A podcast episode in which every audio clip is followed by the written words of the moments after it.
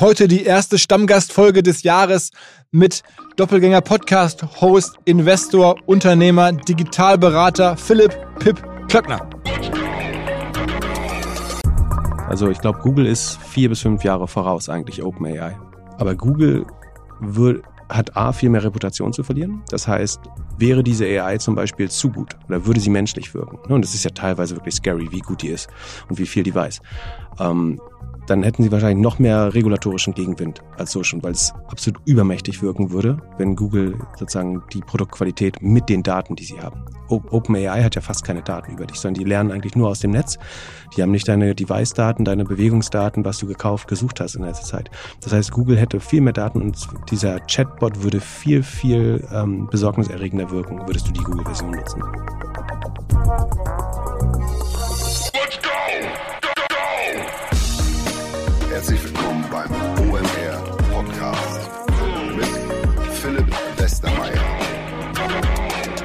Ich glaube, zum Pip muss man nicht mehr viel sagen. Seit vielen Jahren hier regelmäßig zu Gast. Außerdem natürlich zu hören in verschiedensten anderen Podcasts regelmäßig. Ähm, auch bei Ohne Aktien wird schwer. Vor allen Dingen in seinem eigenen Format, dem Doppelgänger-Podcast, gemeinsam mit dem Philipp Glöckler. Zuletzt auch beim Kassenzone-Podcast, wo er auch schon Predictions gemacht hat. Ich habe entsprechend versucht, hier die Folge etwas ja, mitzugestalten, mir herausgenommen, auch mal eigene Vorhersagen zu wagen. Außerdem sind wir ab und zu von reinen Vorhersagen fürs Jahr 23 abgewichen. Wie gut aber die Vorhersagen vom Pip häufig sind, hat man auch wieder gesehen, denn wir haben die Folge schon am 2. Januar aufgenommen und er sagt jetzt im späteren Verlauf des Gesprächs, dass er unter anderem glaubt, dass es sehr, sehr schwere Zeiten werden könnten für SaaS-Firmen, wie zum Beispiel Salesforce. Und wenige Tage nachdem er das gesagt hat, kam die Nachricht heraus, dass bei Salesforce 10% der Belegschaft entlassen werden wird. Also das hat der Pip nicht wissen können, als er diese Prognose gemacht hat, zeigt aber eine gewisse Prognosequalität. Übrigens, wer Spaß hat an vor allen Dingen börsenorientierten Prognosen, wir haben ja bei Ohne Aktien wird schwer jeden Tag welche. Auch eine große Prognosefolge hat es schon gegeben, zusammen mit Florian Adomeit und Noah Leidinger. Florian Adomeit auch bekannt aus dem letzten gemeinsamen Podcast mit Pip, den wir ja auch hier wieder gleich nochmal nachbesprechen werden aus dem Sommer, wo wir die besten Firmen des Jahrtausends ja äh, diskutiert hatten. Also diese Kollegen kann man jeden Tag bei Ohne Aktien wird schwer hören. Aber jetzt direkt rein ins Gespräch mit Pip. Auf geht's! Frohes Neues, Pip. Moin Moin und frohes Neues. Genau. Ähm, äh, vielleicht noch ein bisschen Housekeeping. Äh, es äh, gibt ja erstmal ganz kurz äh, zu berichten. Ähm, ich bin selbst begeistert zu sehen. Wir hatten äh, vor ein paar Tagen einen Podcast zu Home to Go, eine Firma, die du sehr gut kennst. Ich glaube, in der Frühphase mit angefangen hast zu unterstützen, mhm. mittlerweile Aufsichtsrat bist. Und ähm, da ist der Kurs nach Launch des Podcasts um über 20 Prozent gestiegen. Genau, da sieht man, dass OMR wirkt. Äh, tatsächlich, wow. ich, ich, hoffe, dass jetzt nicht das gleiche Schicksal äh, die Aktie ereilt, was äh, viele, viele vor ihnen ereilt hat. Aber, du spielst auf deinen alten Running Gag an, dass irgendwie jemand, der zu Gast im Podcast hier war, also ein CEO, danach irgendwie äh, abgestraft wurde an der Börse. Aber das ist ja ehrlicherweise auch ein bisschen erklärlich, finde ich, mit den Entwicklungen an der Börse insgesamt. Dadurch hat es natürlich ganz viele Leute, die jetzt hier reinpassen, dann einfach mit erwischt. Und man muss dazu sagen, die Aktie hat ganz wenig Liquidität. Ne? Also das ist der Grund, warum dann äh, auch auf wenige oder kleinere Orders sagen, der Kurs sehr stark reagieren kann. Ähm, das heißt, wenn dann ein paar Leute ein paar tausend Aktien äh, bestellen, ähm, kann das den Kurs was, tatsächlich Was ist das Market aktuell? Ähm, wir müssen rund 300, zwischen 250 und 300 Millionen. Äh, ja gut, aber dann 20 Prozent hoch, dann sind das schon, reden wir schon fast von... Also 50 Millionen Wert geschaffen. Wollte ich ja sagen, so ein Podcast im Wert von 50 Millionen. Patrick und du, ne? Also Patrick genau, Patrick als Gast. Ja, hervorragend geschlagen. Auch. Absolut, Patrick als CEO war ja hier zu Gast, wer es nicht gehört hat, irgendwie kann man gut hören, finde ich. Die Frage auch, wie kommt Home2Go, also diese Ferienhausplattform, äh, gegen Airbnb an, war ja ein großes Thema ähm, dann über Marketing und da schon deine Rolle als Aufsichtsrat. Ich, mir, mir, wurde dann noch aufgeschrieben von meinem Kollegen, die Grüße an Flo Rinke, der mir geholfen hat, den Podcast mit dir hier vorzubereiten, ähm, der dich fragen lässt quasi über mich, äh, ob du denn deinen Vertrag als Aufsichtsrat dort ähm, verlängern möchtest. Das Mandat läuft ja dieses Jahr aus. Ich habe tatsächlich bis eben nicht einmal darüber nachgedacht. Also ich, ich gehe fest davon aus, sozusagen, so, sofern, ich, sofern ich dort weiter dienen darf, äh, werde ich das gerne weitermachen. Also ich habe okay. hohes Vertrauen in das Team. Ich mag den Markt, das Geschäftsmodell und glaube, die Firma delivert ganz gut gegen die strategischen Goals. Von daher, äh, mehr Promotion möchte ich gar nicht. Äh, okay. Aber also wer mehr dazu wissen möchte und äh, gucken möchte, aber auch noch vielleicht investiert, äh, bei Home2Go, der Podcast ist äh, wenige Tage alt. Vom 1. Äh, Januar. Ansonsten äh, noch. Das ist mehr übrigens ganz spannende Prediction von Scott Galloway, der äh, ja Airbnb äh, aufnimmt in eine seiner Top-Aktien. Stimmt. Bist, bist du auch dabei, oder? Ähm, ich ich habe ja die, also generell habe ich die, die Predictions zum, zum neuen Jahr, also es ist ja beliebt, sowas zu machen. Mhm. Ähm, Galloway macht das immer, finde ich, sehr gut, aber diesmal fand ich die Predictions generell eigentlich sehr lame. Mhm. Ähm, und die Airbnb Prediction fand ich auch nicht so überraschend. Ich fand es auch, ja, das wird sich gut entwickeln. Ich glaube, das machen die gut. Das ist eine solide Firma. Die haben äh, nochmal andere Effekte als eine andere, als eine, als eine Softwarefirma. Ähm, ich bin steckt zu wenig in der Aktie jetzt drin, aber ich, als ich es gelesen habe, dachte ich mir, okay, ja, gut, das glaube ich schon, dass es so sein könnte. Ja. Ähm, ich war jetzt nicht so, also, aber ging es dir, du liest dir sicherlich auch, warst du von seinen Predictions geflasht? Ich, ich, ich würde die größtenteils unterschreiben, aber ich fand es auch nicht irgendwie weltbewegend. Ähm, die letzte, dass Disney Roblox kauft, ist ganz spannend, glaube ich, aber tatsächlich auch nicht. Der Rest war sehr berechenbar. Bei, bei Airbnb bin ich tatsächlich, ähm, oder bei dem Ferienhausmarkt, äh, bin ich fast ein bisschen skeptisch. Äh, also ich glaube, dass Airbnb wahrscheinlich das Marketing wieder aufdrehen äh, werden muss, um zu wachsen. Sondern die sind ja lange Zeit mit wenig Marketing gefahren. Ähm, und äh, Scott Galloway setzt immer noch dem Narrativ auf, dass die ohne Google auskennt, äh, was sich eigentlich nicht mehr beweisen lässt, sondern man sieht eigentlich bei SimilarWeb oder Systrix, dass sie überall ihre Adspend wieder hochgefahren haben, ähm, sind aber trotzdem hochprofitabel. Man sieht ja auch sagen. irgendwie, dein, dein Co-Host beim Doppelgänger-Podcast, der Philipp Glöckler, der hat ja eine These schon seit Jahren postuliert, auf die jetzt Scott Galloway erst kommt. Also das muss man auch erstmal bringen, dass hier ein Dass sozusagen Podcaster aus, aus, aus Hamburg sozusagen jetzt schon irgendwie Jahre dem Galloway voraus ist, äh, dass angeblich Jeff Bezos zurückkommt, fand ich jetzt auch als These, ähm, ja, finde ich interessant, aber ehrlicherweise, die Idee ist ja generell, vielleicht nochmal das als, als vorab ähm, zu unserem Podcast hier, ich habe auch ein paar Sachen mitgebracht. Jetzt nicht Thesen, wo man sagt, dass bitte alle Geld drauf wetten oder bitte macht das alles nach, sondern die Idee ist ja, was Lustiges zu diskutieren, irgendwelche kontroversen Meinungen zu haben, die dann auch ein spannendes Gespräch äh, er ermöglichen. Und da fand ich jetzt die These mit, mit Jeff Bezos eigentlich gar nicht so spannend, weil, weil das ist äh, möglich und es würde auch, glaube ich, wenig verändern. Wenn das macht, wäre schon krass, dass sich wirklich einfach so die zwei Jahre äh, quasi aus dem Verkehr gezogen hat, wo die die schlechtesten der Firma waren äh, im Nachhinein, wo es äh, viel Aufmerksamkeit von den Wettbewerbsbehörden gab ähm, und schlechte Jahre des E-Commerce und dann wieder einzusteigen in den äh, Sonnenjahren, wäre schon einigermaßen infam. Aber ich, ich glaube ehrlich gesagt nicht dran, aber es ist eine Wette, die ich gut ver- verlieren könnte. Ähm, dann noch weiter Housekeeping. Äh, Wir hatten ja einen Podcast gemacht. Ähm, ich glaube, das war das, war das der letzte, wo du hier exklusiv zu Gast warst. Ich komme durcheinander. Wir waren ja noch bei Alles auf Aktien mal gemeinsam vor ein paar Wochen bei Holger Czepitz. Ähm, wann waren wir das letzte Mal hier? War das im Sommer? Hier waren wir im Mitte des Jahres einmal und halt Anfang des Jahres Ah, okay. mindestens, äh, glaube ich. Also jedenfalls haben wir diese Liste gemacht, zusammen mit auch Flo Adomite, wo wir Achso, die, haben wir in Berlin gemacht, genau. die spannendsten Mhm. Firmen ähm, seit 2000 oder die Genau. erfolgreichsten, wichtigsten, wo wir gesagt haben, die Firma muss nach 2000 gegründet worden sein, muss irgendwie einen gewissen Wert haben oder eine gewisse Perspektive haben aus unserer Sicht, ähm, muss irgendwie deutsch sein, muss nicht börsennotiert sein, aber irgendwie Wert muss einigermaßen greifbar sein. Und da haben wir dann irgendwie damals die 22 für das Jahr 22 letztes Jahr spannendsten Firmen versucht zu finden. Da kann man ja nachhören. Auch ein Podcast, der extrem viel gehört wurde, muss man sagen haben da so eine Liste gemacht, 1 bis 22. Und ähm, danach haben uns viele Leute geschrieben und gesagt, ey, die Liste hat ein paar Fehler. Da hätten andere Firmen drauf gemusst, als ihr sie hattet. Äh, bei vielen äh, habe ich das nicht so gesehen, aber am Ende gibt es jetzt drei Firmen, wo ich sage, die haben wir übersehen. Die sind wahrscheinlich schon berechtigt da drauf. Äh, und ähm, das wollte ich kurz einmal updaten. Also ähm, als erstes Motel One. Mhm, absolut, ja. Äh, das ist, die Firma schafft Wert, ist, glaube ich, eine sinnvolle Firma. Profitables Modell, nach 2000 gegründet, äh, deutsche Gründer. Also das hätte man wahrscheinlich, ist mit einer der erfolgreichsten Gründungen, besten Gründungen der letzten äh, 22, 23 Jahre. Haben wir nicht erwähnt. Dann ähm, ist mir aufgefallen, eine Firma hier aus Hamburg, ähm, Enerpark heißen die, die machen so Mhm. äh, Solarkraftprojekte, schon auch seit mehreren Jahren, nicht erst seit neuestem. Ähm, da geht es ja immer um so das Volumen, äh, bin ich kein Experte, aber habe mir das mit einigen Leuten mal drüber gesprochen, so ich neugierig war und die sagten auf jeden Fall, ist das mittlerweile ein Milliardenunternehmen, ähm, mehrere hundert Millionen Umsatz. Wie alt sind die? Ähm, ich kann es nicht genau sagen, aber auch so aus den Nullerjahren hätte ich jetzt gesagt. Es ist immer so schwer, den Umsatz zu definieren. Ne? Ist es die installierte Kapazität oder der Umsatz an Strom oder wie viele Anlagen sie verkauft, also die Handwerks- und ja, Warenverkaufsdienstleistung? Ist immer schwer, was, was der Umsatz ist. Wahrscheinlich die verkauften und installierten Anlagen. Dann, da kommt man aber auch ganz schnell auf Mil- Milliarden Also wahrscheinlich. ich, ich gucke dann immer auf den, auf den normalen Umsatz, den sie ausweisen, den klassischen Cash-Umsatz Mhm. und ähm, auch da sind sie halt bei mehreren hundert Millionen Mhm. Wenn man da jetzt Multiples dran legt, äh, äh, die sind an größter, größten Teilen, glaube ich, in Gründerhand. Ähm, Mhm. Zwei Hamburger Unternehmer, die hier extrem quiet sind.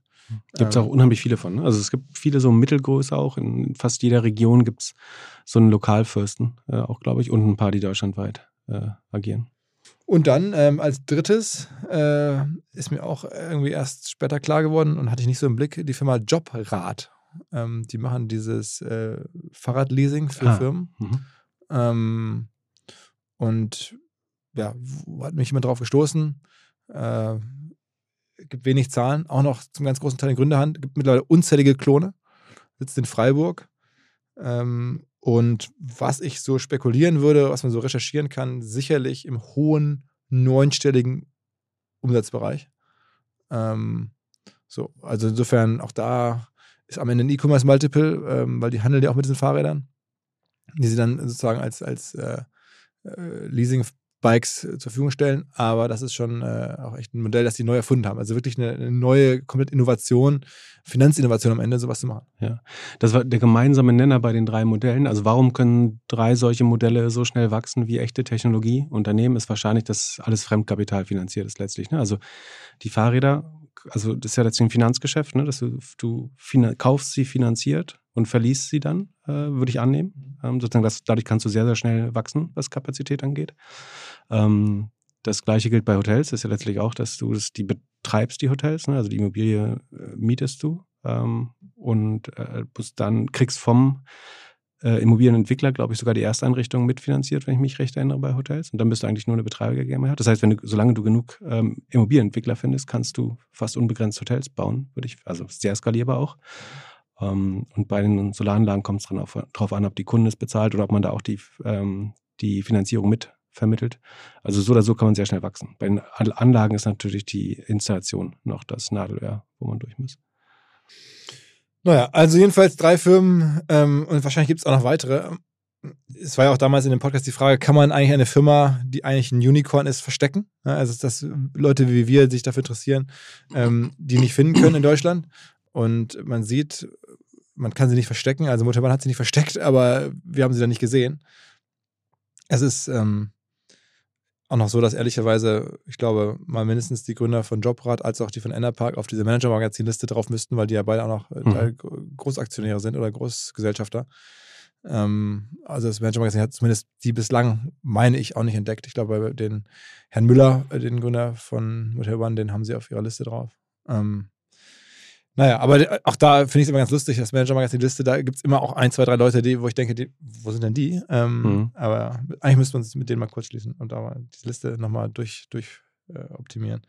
Ähm, naja, gut, kommen wir zu unseren eigenen ähm, Predictions oder vielleicht Geschichten. Ganz kurz noch eine Prediction, weil du ja auch hier über die Jahre bekannt ähm, bist als, als Gorillas-Investor. Sag nochmal ganz kurz das Wrap-Up hier, auch auf der, du hast ja schon hier und da mal erzählt. Ähm, du hast da ja 2020 investiert, ne? Ende 20. Mhm, Und 20 damals 500.000 Euro investiert, hast Mhm. du ja auch erzählt. Zwischenzeitlich war das 10 Millionen wert. Jetzt ist es, du hast damals auch die Chance gehabt zu verkaufen, meine ich, ne? Genau. Ähm, auf, ja, also ich hatte mehrmals zwischendurch die Chance zu verkaufen, ja. Hast du nicht gemacht. Ähm, jetzt ist unklar, was es wert ist, ähm, weil es jetzt ja Teil von Getty ist, ne? Genau, es äh, wurde jetzt an Getir, also das türkische Vorbild, ähm, verkauft ähm, zu so rund einer Milliarde äh, Bewertung. Das daraus entstehende neue Unternehmen wird, glaube ich, mit rund 12 Milliarden äh, bewertet. Und die Altinvestoren, also ich weiß jetzt nicht, was er, beziehungsweise weiß es, aber ich habe es ja nicht, werde jetzt hier nicht publizieren, was jeder Einzelne bekommt. Äh, ähm, ich habe quasi äh, Getir Shares in einer ähnlichen Höhe, eher ein bisschen höher als das, was ich damals investiert habe, bekommen. Die Frage ist eben, ob man an diese 12 Milliarden Bewertung bei Getir glaubt, ob die das äh, da reinwachsen können äh, oder eher nicht. Aber so die, von, den- von den 10 Milliard Millionen ist es jetzt quasi äh, deutlich runtergegangen, logisch. Also über 90 Prozent runtergegangen, ja. Und vor allem ist es nicht so liquide jetzt, ne? du kommst jetzt wahrscheinlich gar nicht ran, wenn du wolltest, ne? Also liquide war es vorher letztlich auch nicht. Ne? Also ich konnte da eventuell in. Secondary-Runden verkaufen. Jetzt könnte man es theoretisch auch wieder, ne? aber ja. Aber sagen Aktien im privaten Markt, also in Startups sind prinzipiell relativ illiquide. Ja, ja. Aber sag mal, ähm, du hast ja auch schon, da kann man ja auch nachhorchen bei euch ähm, im Doppelgänger oder so erzählt, dass du es auch wieder machen würdest oder, oder dass du das nicht bereust in dem Sinne, sondern ähm, dass du sagst, was hätte man sonst mit dem Geld gemacht? So habe ich mir das gemerkt. Äh, Man hätte jetzt wahrscheinlich in Tech-Aktien investiert, hätte man auch viel verloren oder vielleicht sogar in Krypto hätte man noch mehr verloren. Mhm. Ähm, oder irgendwelche Startups, die vielleicht nicht weiterfinanziert werden. Also die Wahrscheinlichkeit, dass das Geld woanders auch weniger wert geworden wäre aufgrund der Entwicklung in den letzten zwei Jahren, die wäre hoch gewesen und so hast du auf jeden Fall eine krasse Reise miterlebt.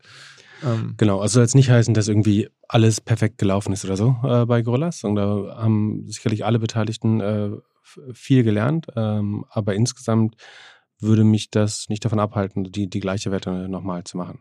Also jetzt nicht in der Industrie, jetzt gerade, sondern es sind auch ganz andere Bedingungen gerade. Also man, das Modell brauchte schon auch sehr günstiges Geld, um so schnell zu wachsen äh, damals. Aber ich bereue das überhaupt nicht so. Natürlich, ich habe jetzt nicht, bin jetzt nicht jeden Abend mit 10 Millionen im Kopf äh, eingeschlafen oder so, oder beziehungsweise würde es mein Leben jetzt nicht signifikant verändern, ehrlich gesagt. Aber ähm, von, von daher, ich hege da überhaupt keinen Groll. Groll. Und freue mich auch, dass, dass Kahn äh, irgendwie ganz gut anscheinend daraus gekommen ist. LinkedIn-Post gemacht. Äh genau, der wirkte sehr versöhnlich. Das fand ich persönlich äh, erfreulich, so dass ja. äh, er das auch so sieht. Ähm, naja, also jedenfalls, die, das ist auch die, sozusagen die, die Gorilla-Story, die auch irgendwie mit dir verbunden ist. Und ich hatte ja kürzlich, als wir bei Holger Chapitz zu Gast waren, beide äh, gesagt, dass ich ja auch glaube, dass deine Marke sehr geprägt hat oder sehr gebaut hat. Ähm, äh, Pip als Investor. Ähm, über Gorillas, ja, finde ich nochmal, dass du da wahnsinnig viel ja, Marke aufgebaut hast oder einfach Bekanntheit, Präsenz, wie sagt man, Kredibilität, also als, als Digitalexperte, ähm, weil bei dem großen Thema dabei zu sein ist. Und das Investment alleine, glaube ich, wäre vielen Leuten auch sehr viel Geld wert. Das hat dir ja jetzt quasi indirekt geholfen. Ja, also es war verm vermutlich nicht, nicht schädlich. Ähm, also der, der Dealflow, also was immer wichtig ist für, für einen Investor oder eine Investorin, ähm, hat sich tendenziell eher verbessert dadurch. Es gibt natürlich auch mehr Anfragen, ähm, die jetzt nicht so spannend sind. Äh, früher hat man die halt hauptsächlich über persönliche Intros be bekommen. Jetzt kriegt man mal Anfragen für Deals, in die man früher vielleicht nicht mehr äh, reingekommen wäre. Also dass man irgendwie nochmal auf einer Bewertung von einem Sequoia oder so nachinvestieren darf in so eine Extension oder so. Das hätte es früher sich nicht gegeben. Ähm, von daher glaube ich das schon. Es hängt vielleicht auch ein bisschen mit dem Podcast äh, zusammen. Ist jetzt schwer, eins so richtig von an, vom anderen zu trennen. Aber also ich beschwere mich nicht. Ich hatte äh, zwei sehr gute Jahre. Auf jeden Fall bin ich sehr dankbar. Und Blick okay. sehr persönlich auf die äh, Vergangenheit zurück. Ansonsten, dann, dann lass uns kurz noch irgendwie auch das noch als Extended Housekeeping, irgendwie Sachen, die du sonst noch im letzten Jahr hier äh, getippt hast. Einmal kurz zumindest ein paar. Äh, du hast richtig gelegen, Klarna ähm, da warst du schon immer sehr skeptisch, ähm, dass das Modell funktioniert, dass das irgendwie die richtigen Anreizsysteme hat und so. Ähm, und dann ist es auch so gekommen, es war jetzt, glaube ich, ein sehr schlechtes Jahr für Klarna. Da hast du auf, die, auf der richtigen Seite gestanden. Ähm, genau, die haben 85 Prozent ihrer Bewertung aufgeben müssen. Ähm, ich gehe davon aus, dass sie noch mehr aufgeben wollen. Ähm, sie haben jetzt annonciert, dass sie nächstes Jahr oder dieses Jahr, muss man sich dran gewöhnen, dieses Jahr im Sommer profitabel sein wollen. Das fände ich beeindruckend, wenn sie das schaffen. So, äh, dann, dann würde ich ihnen viel Respekt zollen, wenn sie es hinbekommen. Ich halte es für unheimlich schwer. Äh, wenn, wenn sie es dennoch schaffen, äh, dann wäre das krass beeindruckend. Und dann können sie auch schnell wieder in ähm, vielleicht 10 Milliarden Bewertungen reinwachsen, glaube ich. Aber prinzipiell das Problem ist ja, es gibt ja ein Public Comparable, also eine Firma, die fast das Gleiche macht, gleich schnell wächst, ähnlich groß ist mit Affirm an der US-Börse, die, glaube ich, keine 4 Milliarden mehr wert ist. Ähm, Klarna wächst langsamer, hat, ich erkenne nicht, wo das Modell deutlich besser sein sollte. Ähm, und deswegen hat sich mir nie erschlossen, warum die jetzt im Privatmarkt äh, 46 Milliarden wert sein sollte, als der Firm nur noch 7 Milliarden wert war. Deswegen der Firm übrigens gegründet von einem der Mitgründer von Elon Musk bei PayPal früher, ne? Genau, von Max Levchin. Äh, der war CTO, glaube ich, äh, bei PayPal. Ähm, genau, und hab, da haben beide letztlich das gleiche, die gleichen Probleme. Ähm, ich bin prinzipiell, das ist jetzt auch keine Riesen-Prediction, aber ich bin weiterhin sehr skeptisch für Fintech äh, auch in 2023. Ähm, aus zwei Gründen. Also einfach, weil die, die Margen einfach super dünn werden, weil die meisten Produkte sehr commoditized werden. Also sowas wie BNPL, Buy Now Pay Later, also Ratenkauf. Ähm, aber auch alles, was Banking, Kreditkarten sind oder so. Ich glaube, das wird alles komplett commoditized werden. Also jede Brand wird in der Lage sein, sowas herauszugeben. Es wird wirklich nur noch die Brand unterscheiden, welche Kreditkarte du nutzt. Ähm, ich glaube, allen Playern mangelt es da an Differenzierung. Ähm, und die, die am schnellsten gewachsen sind, also gerade die ähm, Buy Now Pay Later Modelle und die anderen Consumer Lending Modelle, sowas wie Upstart oder Lending Club, ähm, die eine sehr gute Zeit während Corona haben, die sind halt hauptsächlich deswegen so schnell gewachsen, weil sie so eine Art regulatorische Arbitrage gemacht haben, nämlich sagen, besonders schlecht hingeguckt haben bei der Kreditvergabe oder sagen, besonders schlecht beim, bei Know Your Customer Prozessen hingeschaut, geguckt haben bei den Banken und Kreditkarten.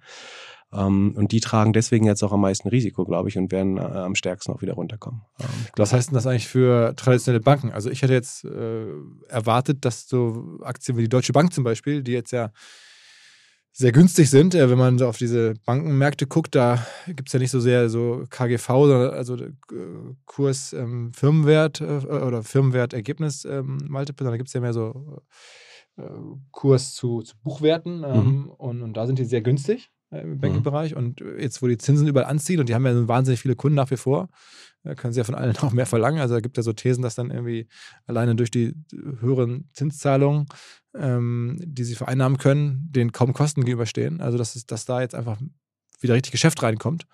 Und deswegen hätte ich jetzt so Deutsche Bank zum Beispiel auf meiner Liste, wo ich da Mensch, muss ich mal angucken. Also der Banking- und Brokerage-Sektor, ähm, also auch die, die Broker, also irgendwie ein Konsors oder Comdirect verwalten ja Kundengelder und haben äh, Guthabenkonten. Die sollten vom Zinsszenario erstmal profitieren, äh, definitiv.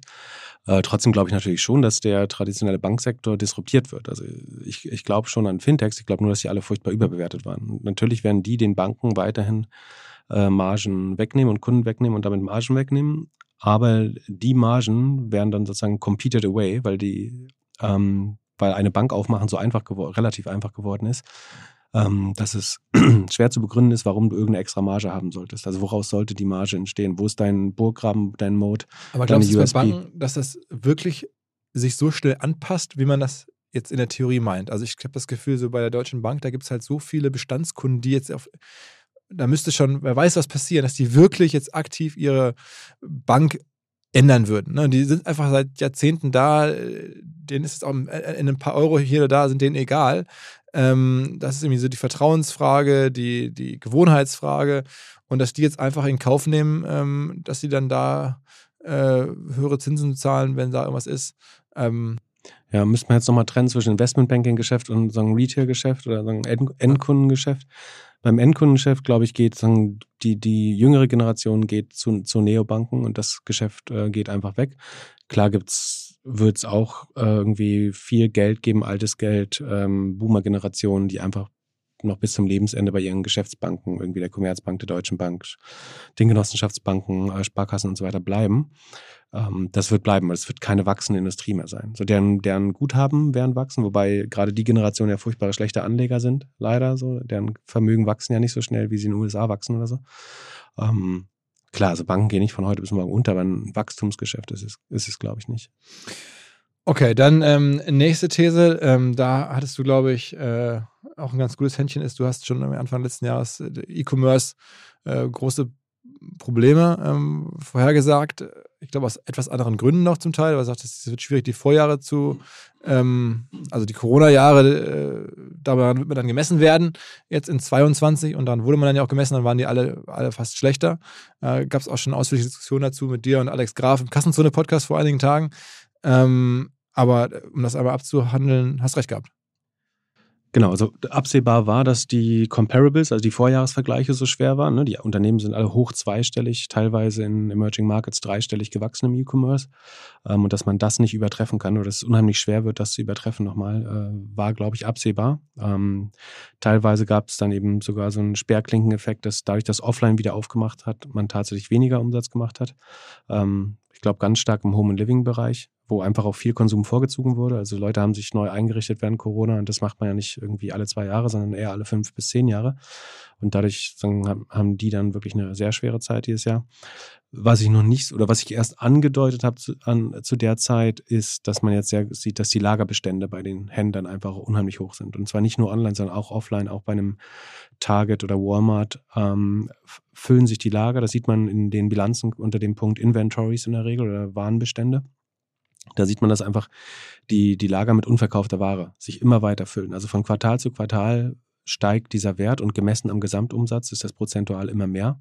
Und das ist so eine Art, ähm, ja, wie soll man sagen, Health Monitor, würde man sagen, wie sagt man es im Deutschen? Ähm, also eine, eine Art EKG, oder, ja. soll man sagen. Also beschreibt die Gesundheit so ein bisschen des, des Businessmodells, wie viel, wie schnell man die Ware dreht. Und wenn die Inventories sich immer weiter äh, hochstapeln, dann heißt das eigentlich, man muss diese Ware zu, zukünftig rabattieren und günstiger verkaufen, um sie überhaupt noch loszuwerden, weil man muss sie ja irgendwann drehen, weil die Kapitalbindung des Geld, also es kostet ja Geld, die Ware im äh, Lager zu halten, weil also wenn, insbesondere wenn Geld wieder Geld kostet, also Zinsen höher sind. Ähm, Und wenn man dann das Discounts auf die Ware appliziert, um sie noch äh, abzuverkaufen, also Sale-Aktion macht, dann sinkt die Rohmarge durch. Ne? Also wenn ich das gleiche, sagen wir, die, das Paar Schuhe für 50 Euro eingekauft habe und statt 100 für 100 Euro kann ich es nur für 70 Euro verkaufen, dann habe ich halt ähm, eben nur deutlich weniger Rohmarge als ich bei 100. Bei 100 hätte ich halt 50 Rohmarge, so habe ich dann nur noch äh, 20, oder stimmt das? Nee, sind äh, dann 30 Prozent oder so Rohmarge, wenn ich es für 70 verkaufe. Ähm, und das trifft eigentlich alle Händler jetzt. Also egal, wo man hinguckt, ob äh, Fashion, Elektronik, ähm, Home and Living. Äh, Amazon kriegt das langsam zunehmend besser in den Griff. Da könnte der Turnaround jetzt schon so Anfang, Mitte des Jahres kommen. Aber ich glaube, die allermeisten Händler werden das die ersten zwei Quartale, äh, vielleicht bis in, ins dritte Quartal hinein, vor allem damit beschäftigt sein, diese Überkapazitäten oder Angebot, äh, ja, Angebotsüberhänge abzubauen. Also wenn wir eigentlich eine, eine, eine, eine, eine alte These nochmal revisiten wollten, hast du jetzt schon sozusagen die neue These daraus gemacht und gesagt, irgendwie, es bleibt erstmal so bis genau. Mitte des also Jahres. Für, für Konsumenten wird es das billigste Jahr. Äh, also die, die Inflation in dem Bereich wird, ich weiß nicht, ob sie negativ sein wird, aber äh, Klamotten oder sowas wird so billig sein wie noch nie oder äh, Einrichtungsgegenstände, würde ich behaupten. Ah, okay, also das heißt so billig wie noch nie, aber wenn, wenn nicht mit dem gleichen äh, Inflationsanstieg äh, bedacht werden wie, wie der ja, Ist, das, ist das schon mal eine gute These. Ist das schon mal eine gute These. Ähm, ansonsten hattest du noch im letzten Jahr auch über ähm, das Metaverse und, äh, spekuliert oder auch die Meta-Aktie ähm, und du gesagt hast, das wäre das Thema 22. Am Ende war es nicht. Das muss man gleich sagen, das also da, da, lagst du nicht akkurat auf. Oder ja, also ich bin weder ein Fan des Metaverse noch der Aktie. Also es soll jetzt gar nicht revisionistische äh, Deutung sein, sondern äh, es ging darum, dass es sozusagen der Trend war. Und das, glaube ich, war es schon. Also ich glaube, kein Thema wurde sagen, so durchs Dorf getrieben wie das Wort äh, Metaverse. Sagen, es hat das Marketing von vielen mhm. Unternehmen sehr stark beschäftigt. Ähm, ich selber, also wer den Doppelgänger-Podcast äh, so hört, hatte mal wahrscheinlich schon rausgehört. So, ich bin kein großer Fan davon, von der Aktie sowieso nicht. Äh, ich glaube, Meta hat sich relativ stark verrannt äh, da an was. Also es ist strategisch so ein bisschen alternativlos. Also sie müssen eine eigene Plattform bauen und AR, VR, also ein eigenes Headset zu bauen, ist die einzige Plattform, die man im Moment besetzen könnte. Das, das heißt, sie müssen das machen strategisch. Ähm, aber die irgendwie 100 Milliarden an Investitionen, die sie in den nächsten Jahren da reinstecken werden, ähm, sind einfach sehr schwer ähm, zu rationalisieren in, in der Phase, wo es überall um. Gibt auch so eine, so eine Kalkulation, wie viel Umsatz man aus dem Metaverse rausziehen müsste, um das alles zu rückzuverdienen, was da jetzt schon reinfließt. Das wird dann auch ziemlich absurde Zahlen, habe ich da gesehen. Genau. Ich glaube, das Ziel ist absolut strategisch. Also es geht langfristig darum, eine eigene Plattform zu haben, die man kontrolliert. Äh, und dann im Metaverse könnte man natürlich viel Geld verdienen, weil man letztlich wahrscheinlich eine Take-Rate von 20, 30 Prozent auf alles, was dort passiert, begeben. Also wenn sich da jemand ein Haus kauft im Metaverse oder seinen, seinen Louis Vuitton-Shop aufmacht oder so, wahrscheinlich würde Meta versuchen, 20, 30 Prozent von allem zu bekommen. Das heißt, äh, das wäre schon spannend, wenn man so eine so virtuelle Ökonomie äh, komplett besitzt. Ähm, aber wie gesagt, es gibt so einen Vergleich, ne, dass diese 100 Milliarden, die da über die nächsten Jahre investiert sind, sind mehr als das Apollo-Programm oder so, oder als äh, das Manhattan-Programm, um die Atombombe zu bauen oder so. ähm, das Internet sowieso, das, die, das Tesla hat weniger, deutlich weniger Geld gebraucht, um ein elektronisches Auto zu bauen. Ähm, als jetzt Facebook in das Metaverse investiert. Was der absolut Wahnsinn ist, wenn man sich überlegt, also das stimmt, das habe ich jetzt so noch gar nicht gesehen. Und ich habe immer gedacht, was müsste man denn rausverdienen, damit sich das lohnt. Aber was vergleichbar auch möglich wäre, wahrscheinlich, wenn man jetzt in nachhaltige Energien oder so reinstecken würde, was ja. für eine krass gute Anlage es vielleicht sein könnte. Genau, oder wenn du das halt in einem kleineren Unternehmen baust. Wahrscheinlich wäre es ja so, dass in einem Startup würdest du es wahrscheinlich für ein, zwei Milliarden äh, deutlich effizienter mit günstigeren Entwicklern äh, bauen können. So, so, so ein riesen Corporate wie Facebook ist wahrscheinlich die ineffizienteste Umgebung, um, um sowas zu bauen. Ja. Nach einem deutschen Mittelständler vielleicht. Ansonsten haben wir noch drei andere Thesen, die du damals gehabt hast. Ähm, ich glaube, die sparen wir uns jetzt, ich kann sie mal sagen, aber natürlich aus einer Anlegersperspektive waren die alle falsch, weil er eh alles falsch war im letzten Jahr. Da kam mit Ukraine-Krieg und Sachen, die keiner sehen konnte. Ähm, deswegen hattest du auf Audio-Boom und deswegen auf, auf, auf Podcast-Aktien äh, getippt, auch, hattest auf Cybersecurity gesetzt und deswegen auf Cybersecurity-Aktien auch äh, ein bisschen äh, gesagt, könnte man was mitmachen. Oder hast das Thema Arbeitskräfte als äh, ähm, Zukunftsthema gesehen und deswegen verschiedene ähm, Classifieds, Job-Market-Firmen äh, und so als, als Anlagetipp gesehen alle im Minus. Ich meine, ich glaube, du hast ja auch schon mal woanders gesagt, dein, im Doppelgänger gesagt, dein Gesamtportfolio ist auch was, 40 Prozent drunter oder sowas? Es ist so 44 Prozent Äh, äh, Sta äh. Status, äh, 31.12. Ah, ah. Runtergang dieses Jahr, genau. Äh, du bist ja also da Credit where Credit is due. Du bist ja der Einzige, der es geschafft hat, mit einem Tipp, hast du, 86 Prozent, Stimmt. 86 Prozent plus zu machen, Da, da, danke für die Chance zur Ehrenrunde. äh, der Kollege Chapitz äh, hat das ja auch nur widerwillig hingenommen, dass ich dafür gefeiert habe. Ich habe in der Tat, aber Riesenglück natürlich. Ähm, ich veräpple auch meine Kollegen hier, den, den Noah Leidinger für Alumite und so immer wieder ähm, mit dem einen Tipp. Ähm, ich habe im Sommer beim Holger Chapitz äh, als Spaß gesagt, Mensch, was heißt als Spaß? Schon ein bisschen überlegt, aber natürlich als, als Moonshot, ich würde die Manchester United Aktie ähm, äh, mir mal angucken. Ähm, und das war so getrieben von der These, dass halt Sportvereine so Trophy Assets, ähm, äh, dass da jetzt äh, noch mehr Bewertungen reinkommen, auch bei amerikanischen Sportvereinen, die man ja kaufen kann. Manchester United ist vielleicht börsennotiert. Und dann habe ich es gesagt und drei Tage nach dem Podcast, nach der Scheiß des Podcasts, kam wirklich die Nachricht raus, dass die Glazer-Familie, denen das überwiegend gehört, das verkaufen wollen. Dann ist der Kurs sofort hoch. Die Aktie ist, glaube ich, heute 86 Prozent mehr wert als zur Zeit des Podcasts. War auch nie weniger wert. Also hätte man das jetzt auf meine Aussage hingekauft, hätte man sein Geld fast verdoppelt. Aber okay, also das ist, würde ich wahrscheinlich nie wieder so gut haben bei einem Single-Stock-Pick. Und ähm, aber ich nutze es gerne und eigentlich will ich jetzt so ein bisschen so meine Trader-Legende darauf aufbauen. Ja, ich bin 2022 gegen den Markt kon konnte man ja fast nicht, also hättest ja shorten müssen, um Geld zu verdienen normalerweise. Ja. Du hast eine der wenigen gepickt. Äh, also die einzige, womit ich, glaube ich, Geld verdient habe 2022, war Twitter tatsächlich, die für 35, Euro, äh, 35 Euro gekauft habe. Und dann die 54 Dollar. Weil du auch Weil- erwartet hast, dass äh, Musk zu seiner Zusage stehen muss? Ähm, nee, ich hatte es im April schon gekauft. Ich glaube, es war vor der, vor der Ansage. Also Ah. auch kur tatsächlich kurz vor der, äh, vor der, sozusagen, als bekannt wurde, dass er überhaupt ein Stake hatte, also als er 9% gekauft hatte. Ähm, das Rational war damals noch, dass ich schon geglaubt habe, dass die Plattform sagen, von der Wahrnehmung viel oder von der Relevanz viel wertvoller ist. Also sie ist schon immer unheimlich schlecht vermarktet äh, gewesen. Aber ich dachte schon, wenn, wenn man dann die schlauesten Leute äh, der Welt und dann fast alle Kreativen auf einer Plattform hat, muss damit irgendwie äh, Geld zu machen sein. Es muss ein besseres Modell geben, ein besseres Monetarisierungsmodell. Ähm, ich wusste natürlich nicht, dass es übernommen Also ich hätte nicht gedacht, dass jemand kauft, ehrlich gesagt. Äh, ich hätte eher darauf spekuliert, spekuliert dass man ein gutes Subscrip Subscrip Subscription-Modell äh, findet oder so. Aber ähm, genau, das war der einzige Trade, wo ich signifikant Geld gemacht habe, auf jeden Fall letztes Jahr. Oh, Glückwunsch, Glückwunsch. Aber ich, ich ähm, war auch ganz beeindruckt von den Leuten. Da merkt man immer, wie clever da manche doch sind oder was sie für Lücken sehen. Das haben ja auch viele darauf gewettet, als ähm, dann Elon Musk aus dem Deal raus wollte. Ja, dann ist ja der Kurs auch erst wieder gefallen, relativ stark sogar, weil man annahm, das wird jetzt doch nicht passieren. Und dann gab es ja irgendwelche Hedgefonds, glaube ich, die gesagt haben, nee, nee, nee, der wird da nicht rauskommen. Der wird genau den Preis, diese 44 Milliarden bezahlen müssen.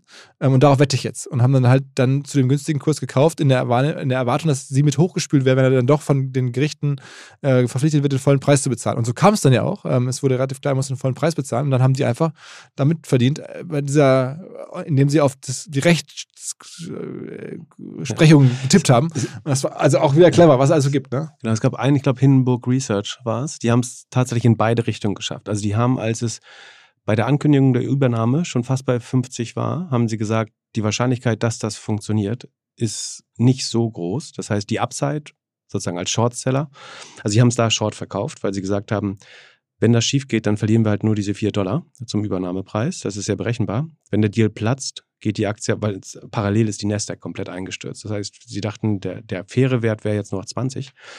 Das heißt, selbst wenn die Wahrscheinlichkeit, dass der Dealplatz nur 20 Prozent wäre, wäre die Upside quasi deutlich größer, wenn die Aktie einstürzt. Ähm, dann ist sie irgendwann auch immer weiter runtergegangen, als klar wurde, dass Elon Musk sich zurückziehen will aus dem Deal. Und irgendwann haben sie dann ihre Meinung geändert, sind dann long gegangen. Das heißt, sie haben auf beiden äh, Strecken Geld verdient. Ja, Das war wahrscheinlich das beste Timing. Okay, okay. Dann lass uns ein bisschen jetzt, äh, nachdem wir alles äh, aufgearbeitet haben, äh, gucken, was ist so, so ein, zwei zentrale Thesen, wo du sagst, das wird irgendwie ein Fall, irgendwie ein Thema sein, 23, an das du glaubst, oder irgendwie auf eine kleine Firma oder irgendwie eine, Entwicklung, von der du überzeugt bist? Ich, also ich glaube an zwei Sachen. Das eine ist, dass es strategisch wahrscheinlich gar nicht so viel ähm, zu beobachten gibt, weil viele einfach sehr stark mit den operativen Problemen zu kämpfen haben, sei es im Software-Sektor als auch im ähm, E-Commerce-Sektor. Glaube ich, werden alle genug zu tun haben, die äh, im E-Commerce-Sektor die Inventories äh, abzuverkaufen, sodass man, glaube ich, nicht viel in langfristige Visionen investieren wird. Ähm, und im Software-Sektor, also bei, bei SaaS-Unternehmen, äh, glaube ich, kommt erst noch äh, das schwerste Jahr, weil ähm, man sieht ja schon, dass viele Unternehmen äh, massiv Leute abgebaut haben äh, zuletzt und ich glaube, das ist noch lange nicht das Ende äh, der Fahnenstange. Und viele dieser Firmen, also zum Beispiel in Salesforce, einer der größten äh, SaaS, oder die das Modell eigentlich erfunden haben, ähm, da bezahlt man ja, sonst weißt du auch, pro Seat eigentlich, also pro Mitarbeiter, den man auf der Software laufen hat. Und wenn jetzt bei, und, bei einem Unternehmen so im Schnitt 5, 10, 15 Prozent Leute äh, gehen müssen und Sales wird oft äh, sagen, sehr früh äh, entlassen tatsächlich, dann wird es natürlich schwerer, ähm, zu wachsen. Also die sogenannte Account Expansion, also dass ich mit jedem Kunden jedes Jahr ein bisschen mehr verdiene, wird deutlich schwerer. Salesforce wächst jetzt noch, ich glaube, 14 Prozent letztes Quartal. Das heißt, wenn jetzt noch 10 Prozent der, der Sales-Leute eventuell äh, gekündigt werden in den Unternehmen, dann wird es deutlich schwerer, überhaupt noch zu wachsen oder sagen, zweistellig zu wachsen nächstes Jahr. Und ich glaube, das zieht sich wie so eine Kaskade durch den gesamten ähm, Software-Sektor. Ähm, und denen ging es bisher ganz gut. Ich glaube, letztes Jahr hatte ich gesagt, die Spreu wird sich ein bisschen vom Weizen trennen. Ich glaube, es war einigermaßen richtig. So, es gibt Firmen, die haben es ganz gut geschafft letztes Jahr, andere nicht. Und ich glaube, es wird jetzt auch nochmal deutlich äh, schwerer äh, für Softwarefirmen. Das ist, glaube ich, der eine große Trend, äh, den man sehen wird. Ähm, also, dass das, was im E-Commerce 2022 schon angedeutet hat, jetzt durch den Software-Sektor geht. Und der der große Trend, auch das jetzt nicht super schwer vorauszusagen oder nicht kontrovers, glaube ich, aber ich glaube, Generative AI wird das Jahr und auch die VC-Aktivität, also das Funding, was Investoren in Sektoren stecken, also das, was in den letzten Jahren eben Metaverse, VR, AR, ähm, Enterprise SaaS war, das wird jetzt alles in und, und Web 3, das wird äh, jetzt in Generative äh, AI gehen. Also, aber glaubst du da so stark dran? Ich meine, ist es nicht so, dass zum Beispiel so Firmen wie Google, die schon seit Jahrzehnten eigentlich fast in AI investieren, forschen auch große Summen, dass die da in den letzten Jahren, wenn es so leicht wäre und wenn es so viel passiert wäre, auch schon diejenigen sein müssten, die da viel machen. Aber man merkt an deren Modell jetzt ja nicht so viel AI oder man merkt da jetzt nicht so viel, aber die, die haben ja sicherlich die mit die beste Position, haben am meisten geforscht, haben, sind am, am meisten offen dafür schon. Ähm, und trotzdem tut sich gar nicht so viel jetzt. Äh. Deswegen, wenn die da jetzt nicht sich so stark durchweghebeln, ähm, wer sollte es dann sein? Ja, das ist super spannend. Ich glaube, ähm, also du beschreibst das alles vollkommen richtig, glaube ich. Also ich glaube, Google ist vier bis fünf Jahre voraus eigentlich OpenAI. Also das, was wir jetzt, was jetzt so die Runde macht, äh, dieses äh, ChatGPT-Tool, das ja von OpenAI, von das von Sam Altman äh, geleitet wird. Und Google sagt eigentlich seit zehn Jahren, dass sie eine AI-First Company sind. Vorher waren sie eine Mobile-First mhm. Company, als dieser Mobile-Shift passiert ist. Jetzt haben sie sehr früh gesagt, AI ist eigentlich alles und alle Belange unseres Geschäftsmodells wollen wir mit AI lösen. Und das ist seit fünf bis zehn Jahren ein Motto. Ich glaube, dass sie auch fünf Jahre voraus sind, dass sie sowas wie ChatGPT wahrscheinlich vor drei, vier Jahren entwickelt haben.